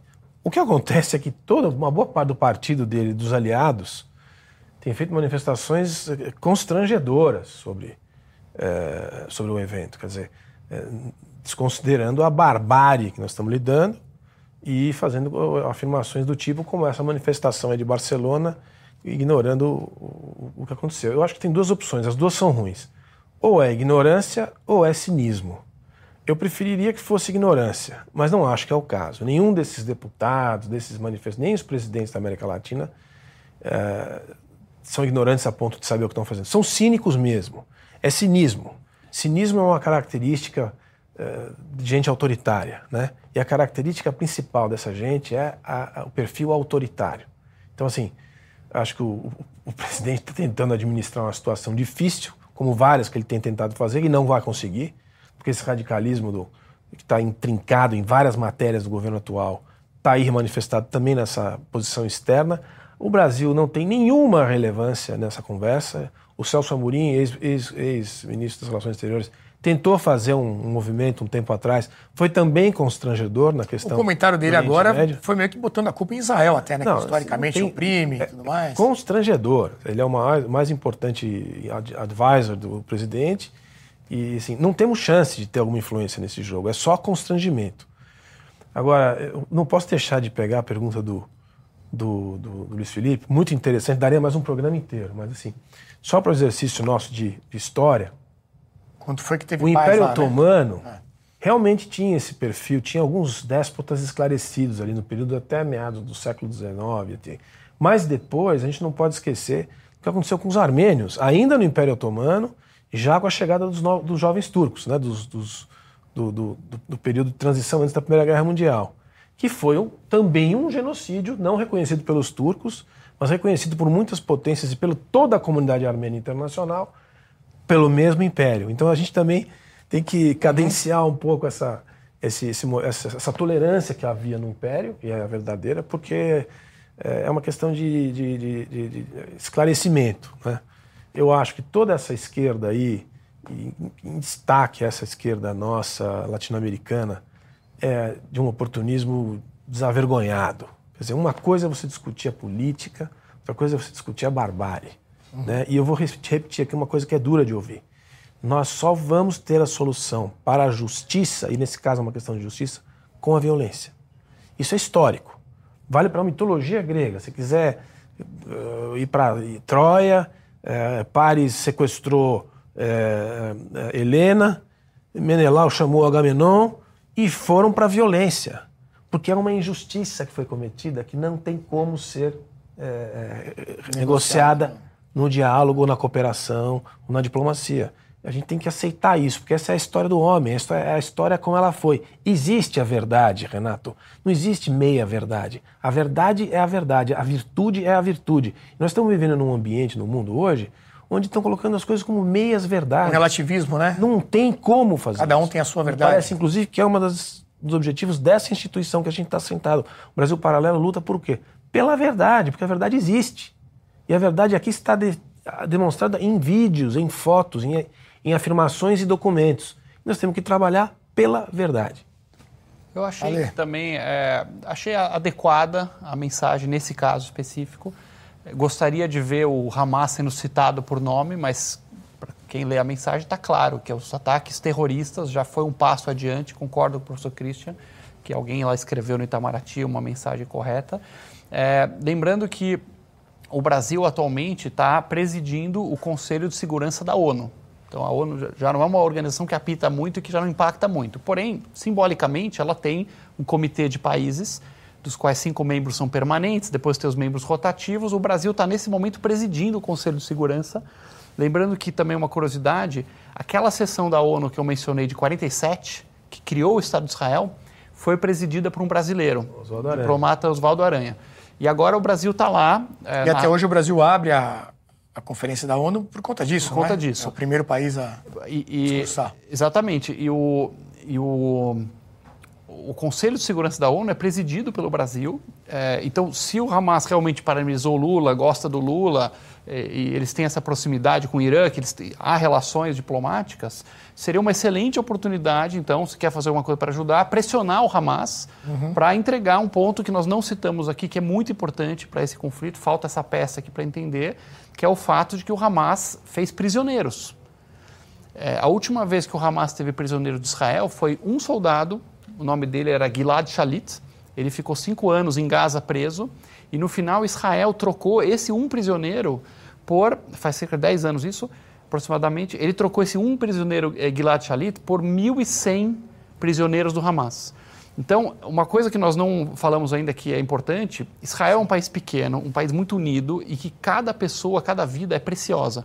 Os próprios líderes do Hamas já falaram abertamente eh, que a grande fraqueza de Israel é eles amarem tanto a vida. Palavras dos líderes do Hamas. A fraqueza de Israel é que vocês amam a vida e nós glorificamos a morte. Palavras dele.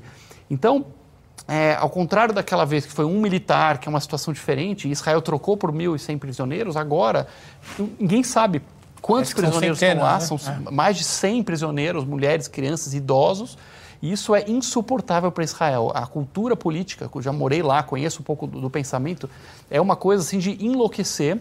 Se não houvesse os prisioneiros, seria uma situação, tendo os prisioneiros é outra completamente diferente. É, então, Israel vai fazer tudo ao seu alcance, não vai deixar ninguém para trás. E lembrando que é, manter prisioneiros civis é ilegal pela Convenção de Genebra. É, não que o Hamas se ligue para isso, mas o Conselho de Segurança da ONU deveria e o Brasil deveria. Então deveria pressionar o Hamas e falar: olha, se vocês não entregarem os prisioneiros, nós vamos dar carta branca aqui para Israel fazer tudo o que for necessário, inclusive cortar a luz, a água e suprimento de Gaza e entrar lá até recuperar essas pessoas. Perfeito. Jean Turco pediu a palavra. Sim, obrigado. Algumas coisas. Vocês, vocês antes estavam mostrando as imagens de alguns protestos pró-Palestina ou pró até este ataque de Hamas eh, no Ocidente, na Espanha. Né?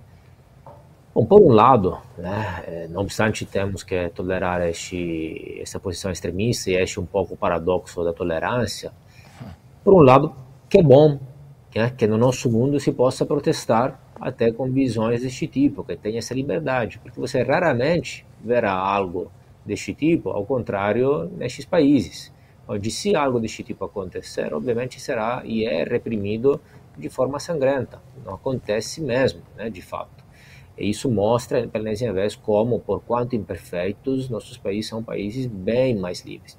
Sobre as declarações de alguns líderes eh, marxistas e não marxistas da América Latina, nenhuma surpresa, né? Só para nos relembrar é, como é, assim, é importante lembrar, por exemplo, como Lula, em 2009, recebeu Ahmadinejad, líder iraniano na época, aqui no Brasil, é, e, e, ostentava amizade, etc., uma boa relação com ele. E agora etc. incluiu nos BRICS, né?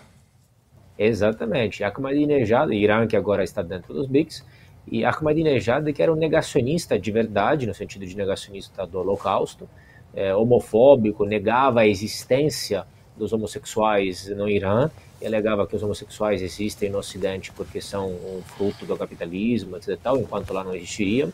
É, reprimia, obviamente, a liberdade das mulheres, etc., assim como, fazia, como fazem outros líderes.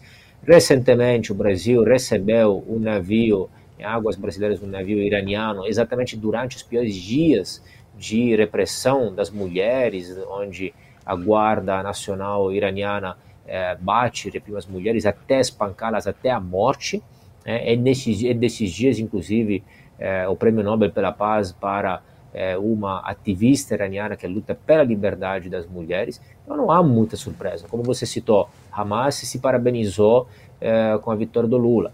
E aí, nesses dias, alguns jornalistas ou pseudo-tais comentaram nas redes sociais ah, mas não foi só Hamas que se parabenizou, que parabenizou Lula pela vitória, foi Israel também, todos os líderes dos países normais, etc. Tal. Tá. Só que eu não me lembro de Hamas ter parabenizado o Bolsonaro na eleição de Bolsonaro, ou, ou, ou a Meloni, ou Trump, etc.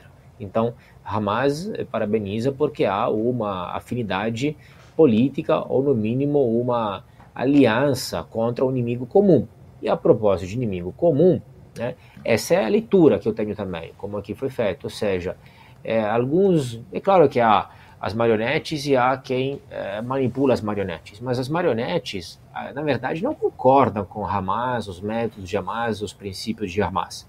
Eles fingem que concordam em chave anti-americanista. Essa, essa é a leitura, que é algo totalmente é, infantil, porque é como se, se você substituísse Estados Unidos com Hamas, imagina que beleza que vai ser o mundo você vai acabar com todas, todos os defeitos dos Estados Unidos e vai ter um mundo de arco-íris. Eles se aliam com qualquer um. Durante a Segunda Guerra Mundial, se aliaram estes países, estes grupos, aos nazistas, contra os inimigos em comum, eh, judeus e ingleses. Eles eram os aliados dos nazistas. Então, chamar agora os judeus de neonazistas é o fim da picada, realmente. Né?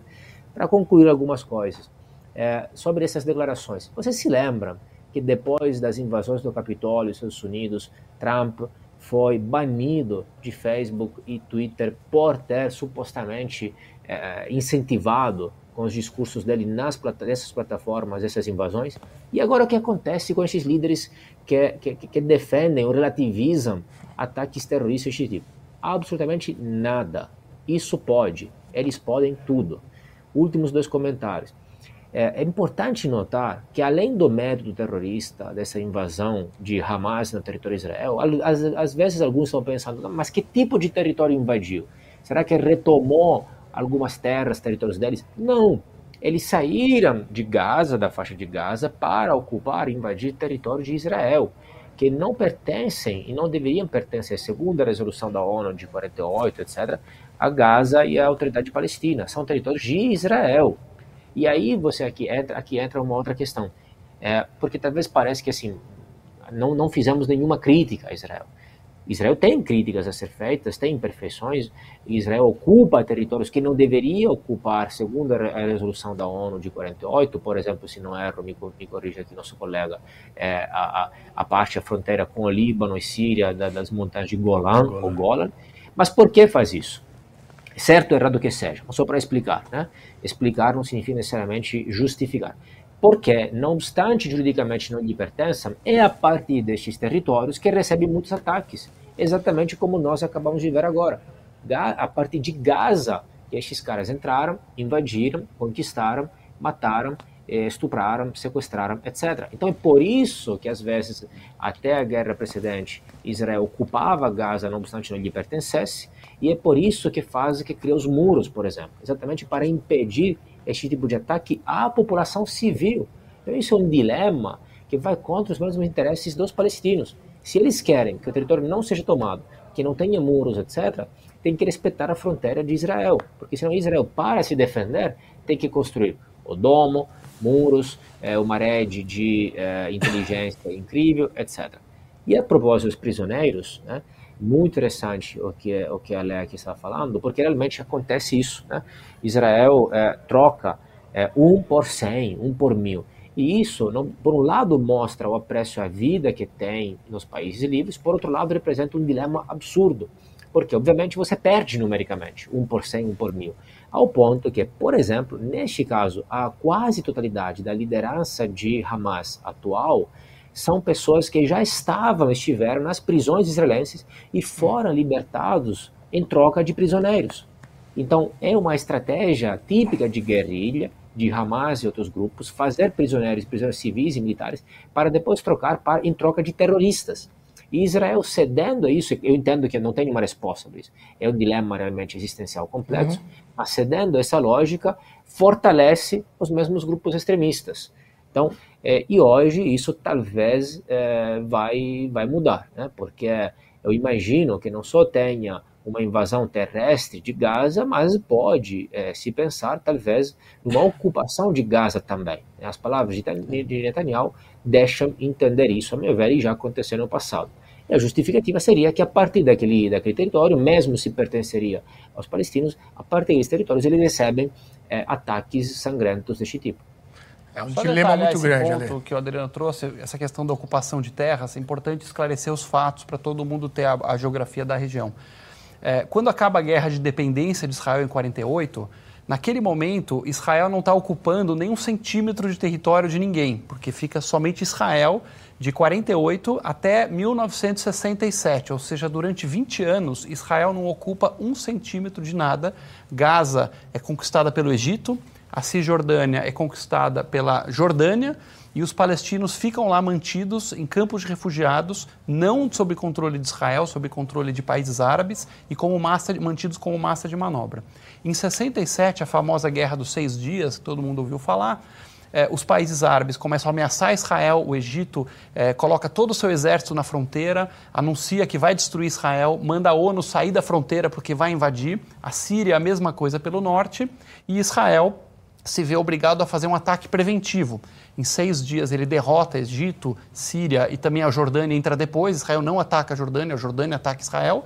E Israel vence a Guerra dos Seis Dias e ocupa todo esse território. Sinai. Da Síria ocupa as, as montanhas do Golã, do Egito, o deserto do Sinai, que é três vezes maior que Israel, é, é, é, o Sinai é o dobro do tamanho de Israel, ou seja, ele triplica uhum. de tamanho. Ele conquista Gaza e Cisjordânia e fica lá falando: olha, eu devolvo o território em troca de paz. Israel quer a paz, mas não é idiota. Devolver o território em troca de mais míssil, não. Vem a guerra de 73, finalmente muda a liderança no Egito e aparece um novo líder no Egito chamado Anwar Sadat, que inclusive é, é quem lutou a guerra de 73, e assina-se um acordo de paz com o Egito que dura até hoje. E Israel devolve o Sinai para o Egito, ou seja, Israel abre mão de dois terços do seu território Imagina o Brasil, por exemplo. E um território abri... rico em petróleo também. Gigante, né? tinha petróleo, tinha gás natural. Imagina o Brasil abrindo mão de toda a região norte e centro-oeste para ter a paz. Isso Israel faz em troca da paz. Com a Síria não há negociação. Israel oferece, olha, eu te devolvo as suas montanhas aqui, mas eu quero paz. E os sírios falam, olha, me dá as montanhas que depois a gente conversa. Uhum. Não, eu não sou idiota.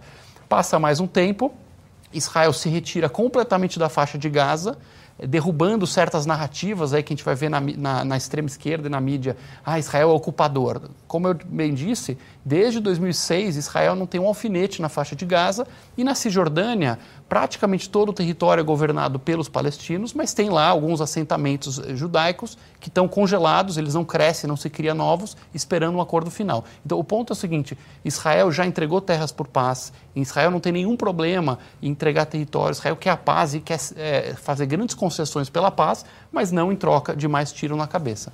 Perfeito. Antes de passar para o Luiz Felipe, é, queria lembrar você que esse programa está aqui gratuitamente no YouTube da BP, graças aos nossos assinantes. Né? A única fonte de receita da Brasil Paralelo são as nossas assinaturas. Já temos mais de 500 mil membros que têm acesso ao nosso conteúdo exclusivo. Então você, além de todos os originais, todos os nossos documentários, tem também um streaming de filmes selecionados a dedo, a dedo aqui pela nossa curadoria. Então, se você está gostando desse conteúdo de toda a nossa nova grade de programação aqui, de segunda a domingo, todo dia tem um programa às 20 horas, faça parte aqui, venha para o lado de cá da mesa e assine a BP a partir de R$19,00 por mês. Está aqui o QR Code na tela para você fazer parte aqui do nosso time. É, Luiz Felipe, eu vou trazer aqui agora algumas manchetes dos jornais brasileiros cobrindo todo esse conflito, todo esse ataque que houve em Israel no final de semana. E a gente vai perceber um certo padrão. Primeiro, eu queria trazer as capas dos principais jornais do país: Estadão, Folha e O Globo, para a gente dar uma analisada. O produtor vai colocar aí na tela. A Folha fala no maior ataque em 50 anos. Faz Israel abrir guerra ao Hamas. Está aí na tela cheia agora. Agora a gente pode passar para o próximo, que é o Globo. Israel sofre o maior ataque em 50 anos. E o Estadão. Israel é atacado por terra, mar e ar. Netanyahu, que é o primeiro-ministro de Israel, declara guerra aos radicais islâmicos. Você não vê em nenhum desses três grandes jornais o uso de da palavra terrorismo, né? E, e, o foco no autor do ataque, né? Você coloca ali Israel como um sujeito passivo, né, do que aconteceu, e, e a gente vê aquilo que a gente falou, né, de colocar uma equivalência entre os dois lados, o que fica muito mais claro até nas próximas imagens que a gente trouxe aqui, que são de notícias do, do Twitter ou de alguns jornais é, que vão servir para ilustrar isso que a gente está falando. Produção, pode seguir aí com as próximas ilustrações. A gente tem aí o Estadão. Israel reage à operação militar do Hamas e ataca a faixa de Gaza, ou seja, uma operação militar. De novo, você não tem a palavra terrorismo. Próxima imagem. Folha de São Paulo. Combatentes do Hamas fazem massacres e mantêm reféns no sul de Israel. Combatentes. Então, como se fosse ali mesmo uma operação militar, como disse o Estadão. Não são terroristas. Próxima. Jornal Nacional. Chefe, chefes do Estado de Estado se manifestam sobre os ataques de extremistas do Hamas a Israel. Você vê que a palavra terrorista foi muito usada recentemente, né, para um outro evento que aconteceu, mas dessa vez são extremistas ou grupos armados e por aí vai. O que mais que a gente tem aí? Ah, essa aqui é uma pérola, hein? Essa é. Metrópolis mandou essa hoje. Ó. Ouviu um especialista quem financia o Hamas? Grupo Islâmico Palestino que atacou Israel. Grupo Islâmico, né? não tem terrorismo. E agora a cereja do bolo.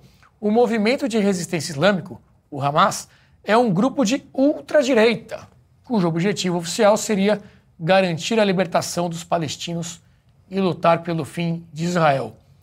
Luiz Felipe, nos socorra aí com a sua visão sobre a cobertura midiática sobre virou os ANCAP, sistemas. O Hamas virou ANCAP, pelo visto. Virou ANCAP, libertário. Olha, a crise da mídia mundial, ela começa há 20 anos atrás. E o que estamos vendo hoje é o maior sinal de fim dos tempos para a mídia Não temos mais mídia independente, é uma mídia dependente, ela é comprada. Eu até, talvez até como deputado, preciso sugerir que ela seja considerada como parte, um braço do Estado e seja monitorado pelo TCU e os seus funcionários sejam considerados funcionários públicos para terem o mesmo crivo do que um funcionário público concursado. Porque o que eles estão fazendo de fazer chapa branca para um governo criminoso como o nosso e também chapa branca para um movimento internacional que visa exatamente isso, visa a desestruturação da sociedade, visa a desestruturação dos países, do Estado de Direito. Está nítido colocar um grupo terrorista capaz de fazer as maiores barbáries que existem na face da Terra. Eu não acho que o Hamas precisa ir fazer muito mais coisa para ser considerado talvez o mais bárbaro de todos. Não acho que ele, acho que ele já fez tudo só com esse, esse ataque e certamente já fez no passado coisa pior ainda. Então está mais do que claro o que é o Hamas e grupos semelhantes ao Hamas e a mídia internacional não considerar nenhum grupo terrorista, então, se eles não são um grupo terrorista, fica a pergunta aqui para os editoriais do Estadão, da Folha, da Globo: quem é terrorista no mundo? Né? Quem é que faz terrorismo?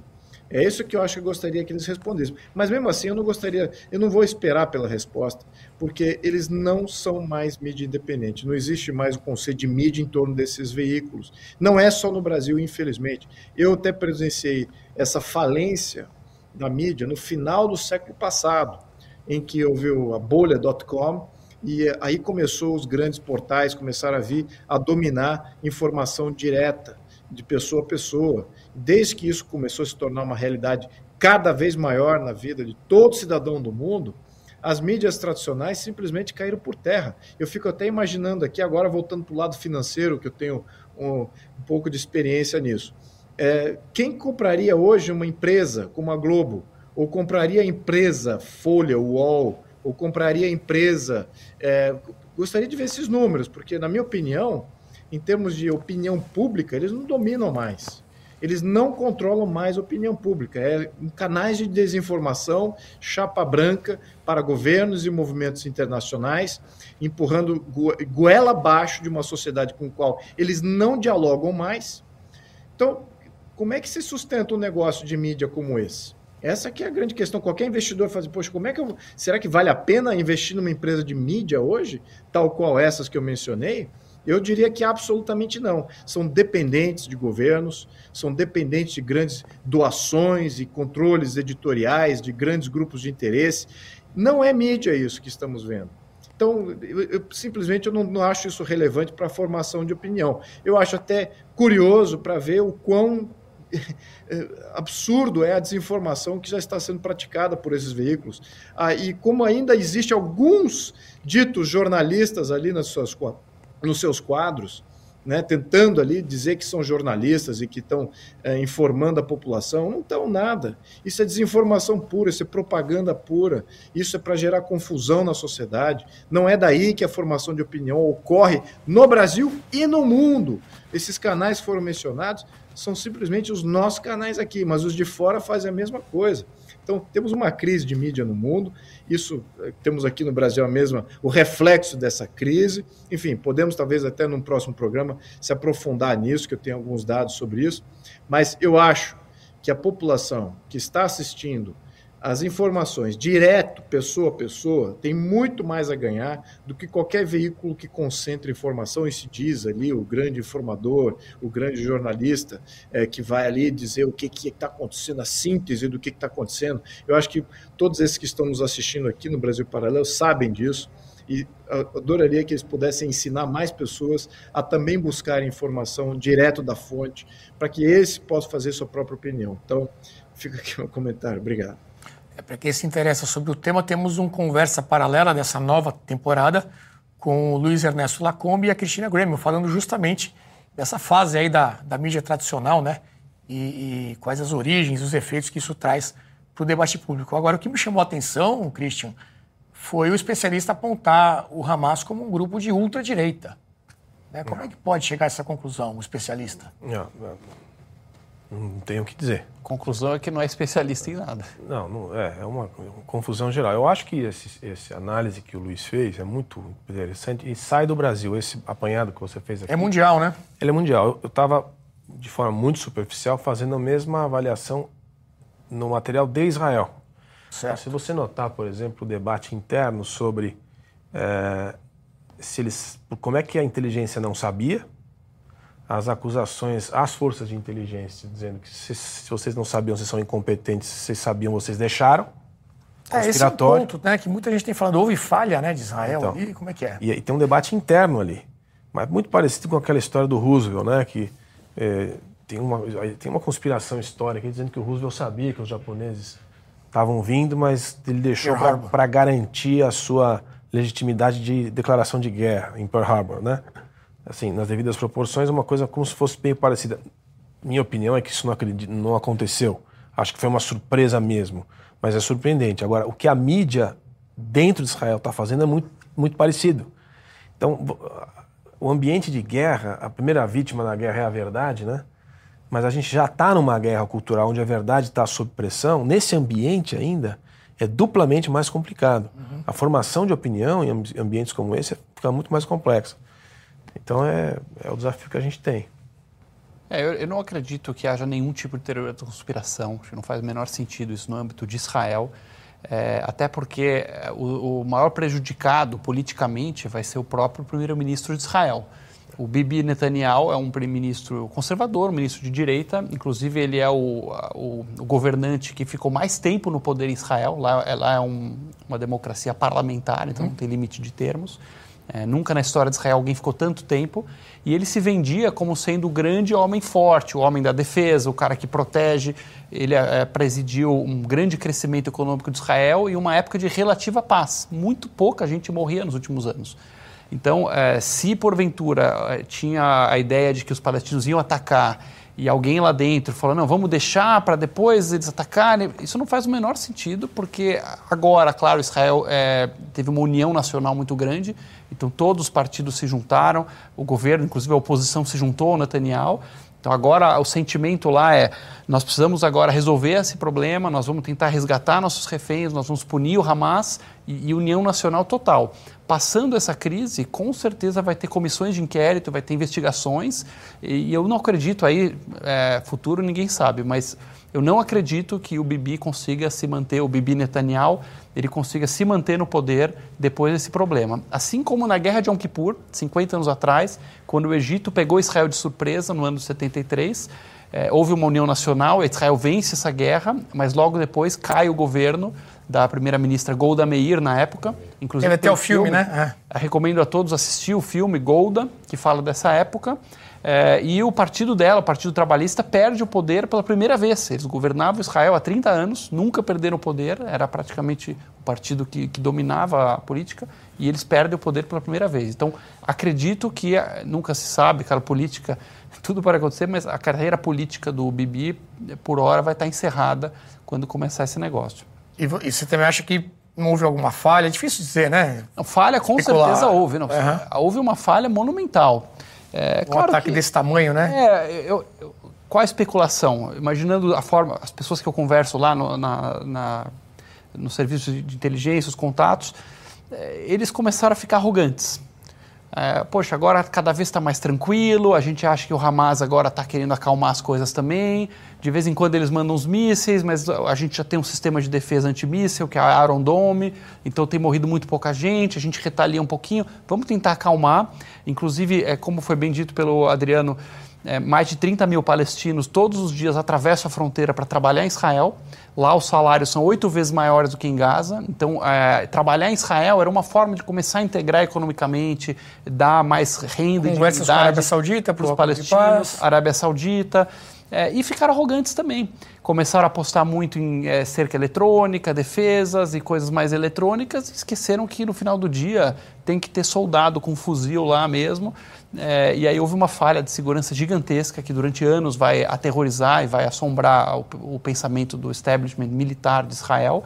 É, tem gente que especula que talvez foi uma guerra cibernética, aí sim, Irã mexendo com os equipamentos lá de Israel e criando essa brecha temporal que fez com que o Hamas conseguisse atravessar cercas, atravessar a, a, a, os muros é, e a fronteira e invadir Israel, que é muito pequeno. Vamos só pontuar, pessoal, que... Tem um mapa aí, vamos mostrar o mapa. no mapa. você está falando. Uh, Israel, com os territórios da Cisjordânia, com Gaza, com toda a região, é menor do que o estado de Sergipe. Então, o menor estado brasileiro é maior do que todo o país Israel.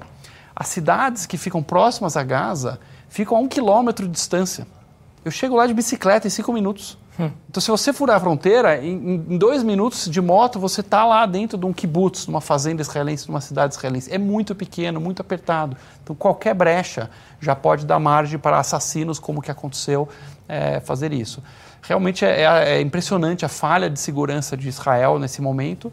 É, eles vão ter que investigar e, e descobrir o que aconteceu. É. Mas eu não acredito de forma alguma que foi alguém que deixou. Uh, Positalmente. Eu acho que é um paralelo interessante que o professor trouxe com o Pearl Harbor, um paralelo inteligente, mas são situações muito diferentes. A mídia egípcia é, é, também diz que uh, avisaram o, a administração do Netanyahu e que eles ignoraram. Que uhum. também. Estou só colocando mais um dado. Você não sabe qual também. é o interesse que o Egito é. tem em dizer que eu te disse. Ah, o, Egito tem, o, o, Egito tem muito interesse, porque o Egito ele, ele é um rival ideológico do Hamas. O, o Egito, não interessa. Por, o, o, Hamas é um, o Hamas com o Irã, com esse pacote xiita mais radical, é, ele oferece uma visão atualmente de mundo diferente do Egito. Então, se o é Hamas. A muçulmana que, que é alinhada ao Fatah, né? A Irmandade Muçulmana é alinhada ao Hamas. O Hamas, Hamas. inclusive, é, é, em 87 ele foi fundado como um, um, um braço da Irmandade é Muçulmana, junto com a Al-Qaeda, junto com outros movimentos fundamentalistas. Então, os generais do Egito não gostam do, dos radicais do Hamas. É, agora, do ponto de vista de Israel, ele, alguém vai dizer, olha, toda, a cada 15 dias alguém soltava um aviso, está muito calmo.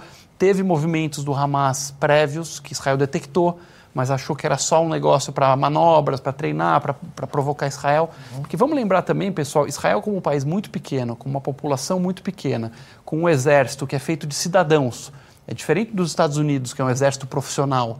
Em Israel, se você convocar o exército, você para a economia. Praticamente é, a, a grande parte dos, dos, dos, jovens produtivos de Israel para a vida deles, para botar o uniforme, ir para a fronteira, ficar lá esperando algum ataque é insuportável viver dessa forma. Uhum. Então, para Israel apertar o botão e convocar o exército é muito caro. Foi uma coisa que aconteceu, por exemplo, na guerra de Yom Kippur, que algumas vezes antes teve alarme falso, Israel convocou o exército, paralisou a economia, e aí quando foi o ataque verdadeiro, eles acabaram bobeando. É. O, a gente acabou não ouvindo o Jean Turco falando sobre essa cobertura da mídia, né? Eu queria ouvir a opinião dele. É, e esse fenômeno que é mundial, né, Jean Turco? Pois é, o que falar. É, compartilho da opinião aqui de todo mundo. Eu diria que é, as manchetes já falam por si só. Assim, tentando interpretar isso, quais eu acho que são os fatores? Por um lado, é uma questão de crença, por outro, de ideologia, por outro lado, é uma questão de interesses. Né?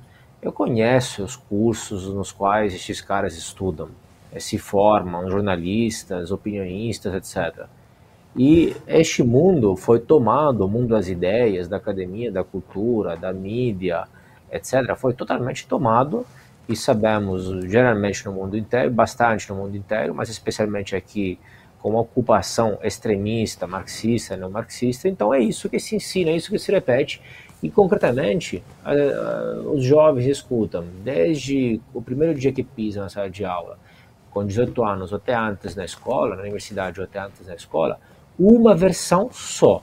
Uma versão só, mentira só, eles desconhecem a outra opinião, a outra visão, então é uma lobotomização 24 horas em 24 por 4 ou 18 anos, etc. Então, é, não é surpreendente que a visão seja essa. E por outro lado, o que ao meu ver aconteceu nos últimos anos, né? Primeiro, antes acontecia também, só que agora se descobre mais, porque com, com as redes sociais, com este programa, que antes simplesmente não era possível, nós não tínhamos como mostrar tudo isso. E segundo, com a ascensão das mídias sociais e os programas, etc., online, uma série de coisas, é, as pessoas começaram a consumir notícias de forma diferente, se criaram outros nichos. E aí a mídia tradicional está é, tá em crise econômica mesmo, né? simplesmente porque perde dinheiro, mesmo recursos, para as mídias online, e aí precisa achar novos recursos, novos pagantes e novos nichos. E encontra isso no Estado, no governo. Não é por acaso que vimos notícias esses dias, por exemplo, que uma, uma grande emissora de TV acabou de receber um financiamento de 4 milhões, etc. Quando você vê empresas estatais, monopolistas, que não têm concorrência, que fazem propaganda na mídia social, na, na, na mídia tradicional, não é para fazer propaganda, para captar clientes, para reforço de marca, etc. É para comprar a mídia. É isso que acontece. Então há esse alinhamento por uma questão ideológica e por interesses mesmo. Né? É, olha, eu diria assim, é, vejo que aqui estamos quase concluindo, imagino. É, obviamente o assunto é, é, muito amplo, existem cursos inteiros sobre o conflito israelo-palestino é, e, e palestinense. Então, assim, e tem realmente muitos pontos de vista diferentes que podem ser utilizados, econômico, político, geopolítico, etc. Mas para resumir né, a, a, essência, nós estamos é, frente a um embate entre do, dois tipos de mundo, dois modelos de sociedade. Os dois, claramente, imperfeitos, longe de mim pensar que é o lado de Israel seja perfeito, o lado ocidental, etc. Mas os dois modelos de sociedade são uma sociedade mais livre, uma o que se chama a grande sociedade, uma sociedade aberta, e do outro lado uma, uma sociedade fechada, uma sociedade autoritária, opressora, que limita as liberdades das mulheres, dos gays, dos homossexuais, as liberdades políticas, uma sociedade autoritária e, por outro lado, uma sociedade democrática, livre, que respeita mais as liberdades, os direitos humanos, que também coincide com mais progresso econômico, com mais bem-estar social. E é disso que se fala, é disso que se trata. As pessoas, na verdade, sabem disso. Ninguém dessas pessoas que aqui defendeu ou relativizou estes fatos, ninguém deles iria morar num país destes. Ninguém, absolutamente ninguém. Todos iriam morar ou preferem morar nos países mais livres, mais prósperos, com mais direitos, etc. E a culpa dos países, se alguém pensar que os países são pobres, são autoritários por culpa dos outros, também não é verdade. Não adianta colocar sempre a culpa nos outros, né? Aquela ideia que Sartre falava, é, o inferno são os outros. Se Israel é mais rico e começou do zero em 48 e os países árabes e a Palestina é, não é, se Israel é mais rico, isso é só graças a Israel. Isso não é mérito de ninguém mais, de outros países. E assim como Israel fez tudo isso, podia acontecer também em outros territórios. É, tem dificuldade da população que de fato acaba sendo refém eh, de eh, algumas elites políticas autoritárias, mas a culpa não é dos outros. É, é preciso arregaçar as mangas e tentar construir, focar em si mesmo, sem culpar inimigos estrangeiros, inimigos externos, inimigos imaginários, e criar as bases de uma sociedade mais livre mais, e mais próspera. Eles podem fazer isso se eles respeitarem as fronteiras decididas pela ONU, que podem, podem não ser as melhores do mundo, o plano ideal, etc. Tal, mas é o que tem, dá para criar uma sociedade mais livre, mais, mais próspera e mais justa. Excelente, excelente, Jean Turco. É, Luiz Felipe, a gente está finalizando aqui, última rodada de comentários. Eu acho que o professor é, mostrou muito bem, né? Existem dois lados aqui é, e essa relativização atrapalha muito o debate, né? É claro, Israel tem seus problemas, a gente já falou aqui, longe de pintar uma nação perfeita e, e, e, só com santos, mas eu acho que é importante né, buscar essa verdade e, e, fazer a medida certa. Né? A verdade existe e quando você iguala coisas que não são iguais, que não são equivalentes, é, você está fugindo da verdade. Então, nosso papel aqui é tentar se aproximar cada vez mais dela e eu queria também a sua opinião é, de como a gente pode fazer isso e pedir mais uma vez a quem está assistindo para fazer parte aqui do nosso time, assinar a BP, para que a gente possa continuar trazendo esse conteúdo para vocês. Luiz Felipe, contigo aí a mensagem para a gente fechar. Obrigado, Renato. Olha, é, três coisas. Primeiro, no livro do Samuel Huntington, Na Terceira Onda, ele já especificava que existem limites para a democratização, ou seja, nem todos os países do mundo chegarão a ter estados de direito com liberdades individuais protegidas em Constituição, com democracia representativa ou direta. Então, nem todos os países do mundo iam chegar nesse ponto. E as expansões de países que chegam nesse ponto podem ter colapsos. E a gente está vivendo esses momentos de colapsos. Então, nós vivemos uma grande expansão de uh, países com Estado de Direito no final do século, no final do século XX, eh, e estamos vendo agora uma, uma, na minha opinião, entrando em colapso algum desses países, eh, talvez no nível até preocupante. Mas sempre que houve um colapso, eh, não eram todos os países que voltavam a, a ter democracias, mesmo assim os números eram menores a cada, a cada onda, sucessivamente falando. Então, ou seja, existia uma história de otimismo com relação à expansão de países que têm Estado de Direito, liberdades uh, individuais e constitucionais representadas. Uh, no entanto, existiam limites. O islamismo é um desses limites, e é isso que eu coloquei no início. As lideranças do, dos países uh, que hoje se constitui o mundo árabe têm sido um grande problema para atingir um ponto em comum de diálogo com um país com uma versão ocidental, colocando aqui Israel numa versão de organização ocidental e colocando aqui os países islâmicos sendo não ocidentais. Então, existia isso já pontuado nesse livro, que eu sugiro a todos vocês lerem, depois a gente talvez mereça um debate ainda nesse tema geopolítica uh, e os limites da expansão desse ideário que nós todos aqui defendemos. Então, esse ponto eu acho que é um ponto fundamental. Então, temos limites, temos que respeitar esses limites. Então, já que não é Estado de Direito, podemos então validar outros modelos, e esses modelos são de fato dialogáveis e, e são credíveis ao longo de um período, é, como estabelecer essas âncoras além de um ditador? Né? Isso que é o grande ponto. Né? Por isso que o Estado de Direito é fundamental para que a gente tenha perenidade nas negociações e acordos. Mas, enfim, é, ficou esse ponto aqui acadêmico primordial. É, então, agora na questão do, desse, do que está acontecendo em Israel. Escalada, eu acho que é isso que nós temos que monitorar. Países que se mobilizam institucionalmente para reagir à isca criada pelo Hamas. Né? Hamas criou um funil e temos que ter cuidado para que países não caiam nesse funil, né? um funil bélico de escalada cada vez maior. Por quê? Porque mesmo que Hamas seja um, um grupo terrorista, existe ali uma narrativa que tem popularidade do mundo árabe e que possa fomentar erroneamente, na minha opinião, através de mídia controlada, através de radicalismo de partidos locais, pode é, suscitar reações institucionais em seus países. Então, remobilizar a Jordânia, remobilizar a Síria, remobilizar até mesmo o Egito. Então, nós temos que entender que essa dinâmica existe nos países, não é zero, ela é um número expressivo, até em alguns desses países, então a gente tem que ficar alerta com relação a isso. É a escalada. Por que, que eu digo isso? Aí vai o terceiro ponto. Terceiro ponto, acho que o João Turco, no começo, na sua primeira interferência, ele pontuou uma coisa rapidamente, mas acho que vale a gente, talvez, talvez mais um ponto aqui para a gente discutir isso com mais profundidade no próximo programa nós temos três pontos cardinais em que existe um contexto de bélico, um contexto bélico global, ou seja, um conflito global. Né? Nós não queremos isso, mas nós temos um abalo já na Europa. Isso já suscitou todas as discussões de possível guerra renovada naquele fronte europeu.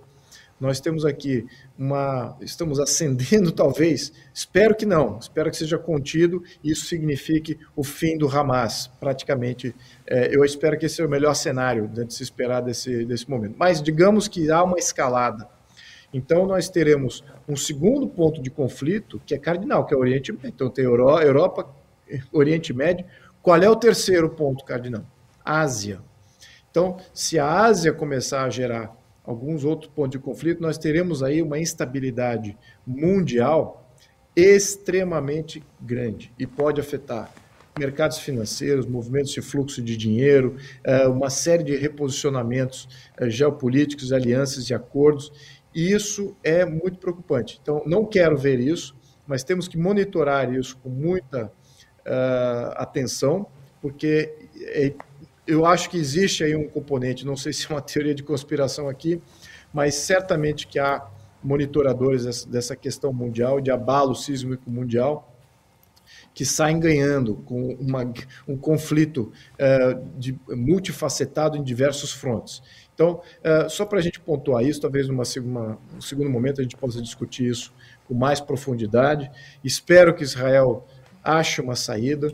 Espero que Israel vença contra o terrorismo. Espero que mais países se levantem contra o terrorismo. E eu gostaria de ver parlamentares do Brasil, da América Latina, de todo o Ocidente, condenando o terrorismo e as organizações terroristas de maneira definitiva, para que a gente não tenha que ficar aí buscando palavras e meias palavras e relativizando e criando toda sorte de desinformação e confusão na sociedade. Temos que definir o que é o certo, barbaridade é terrorismo, tem que condená-lo.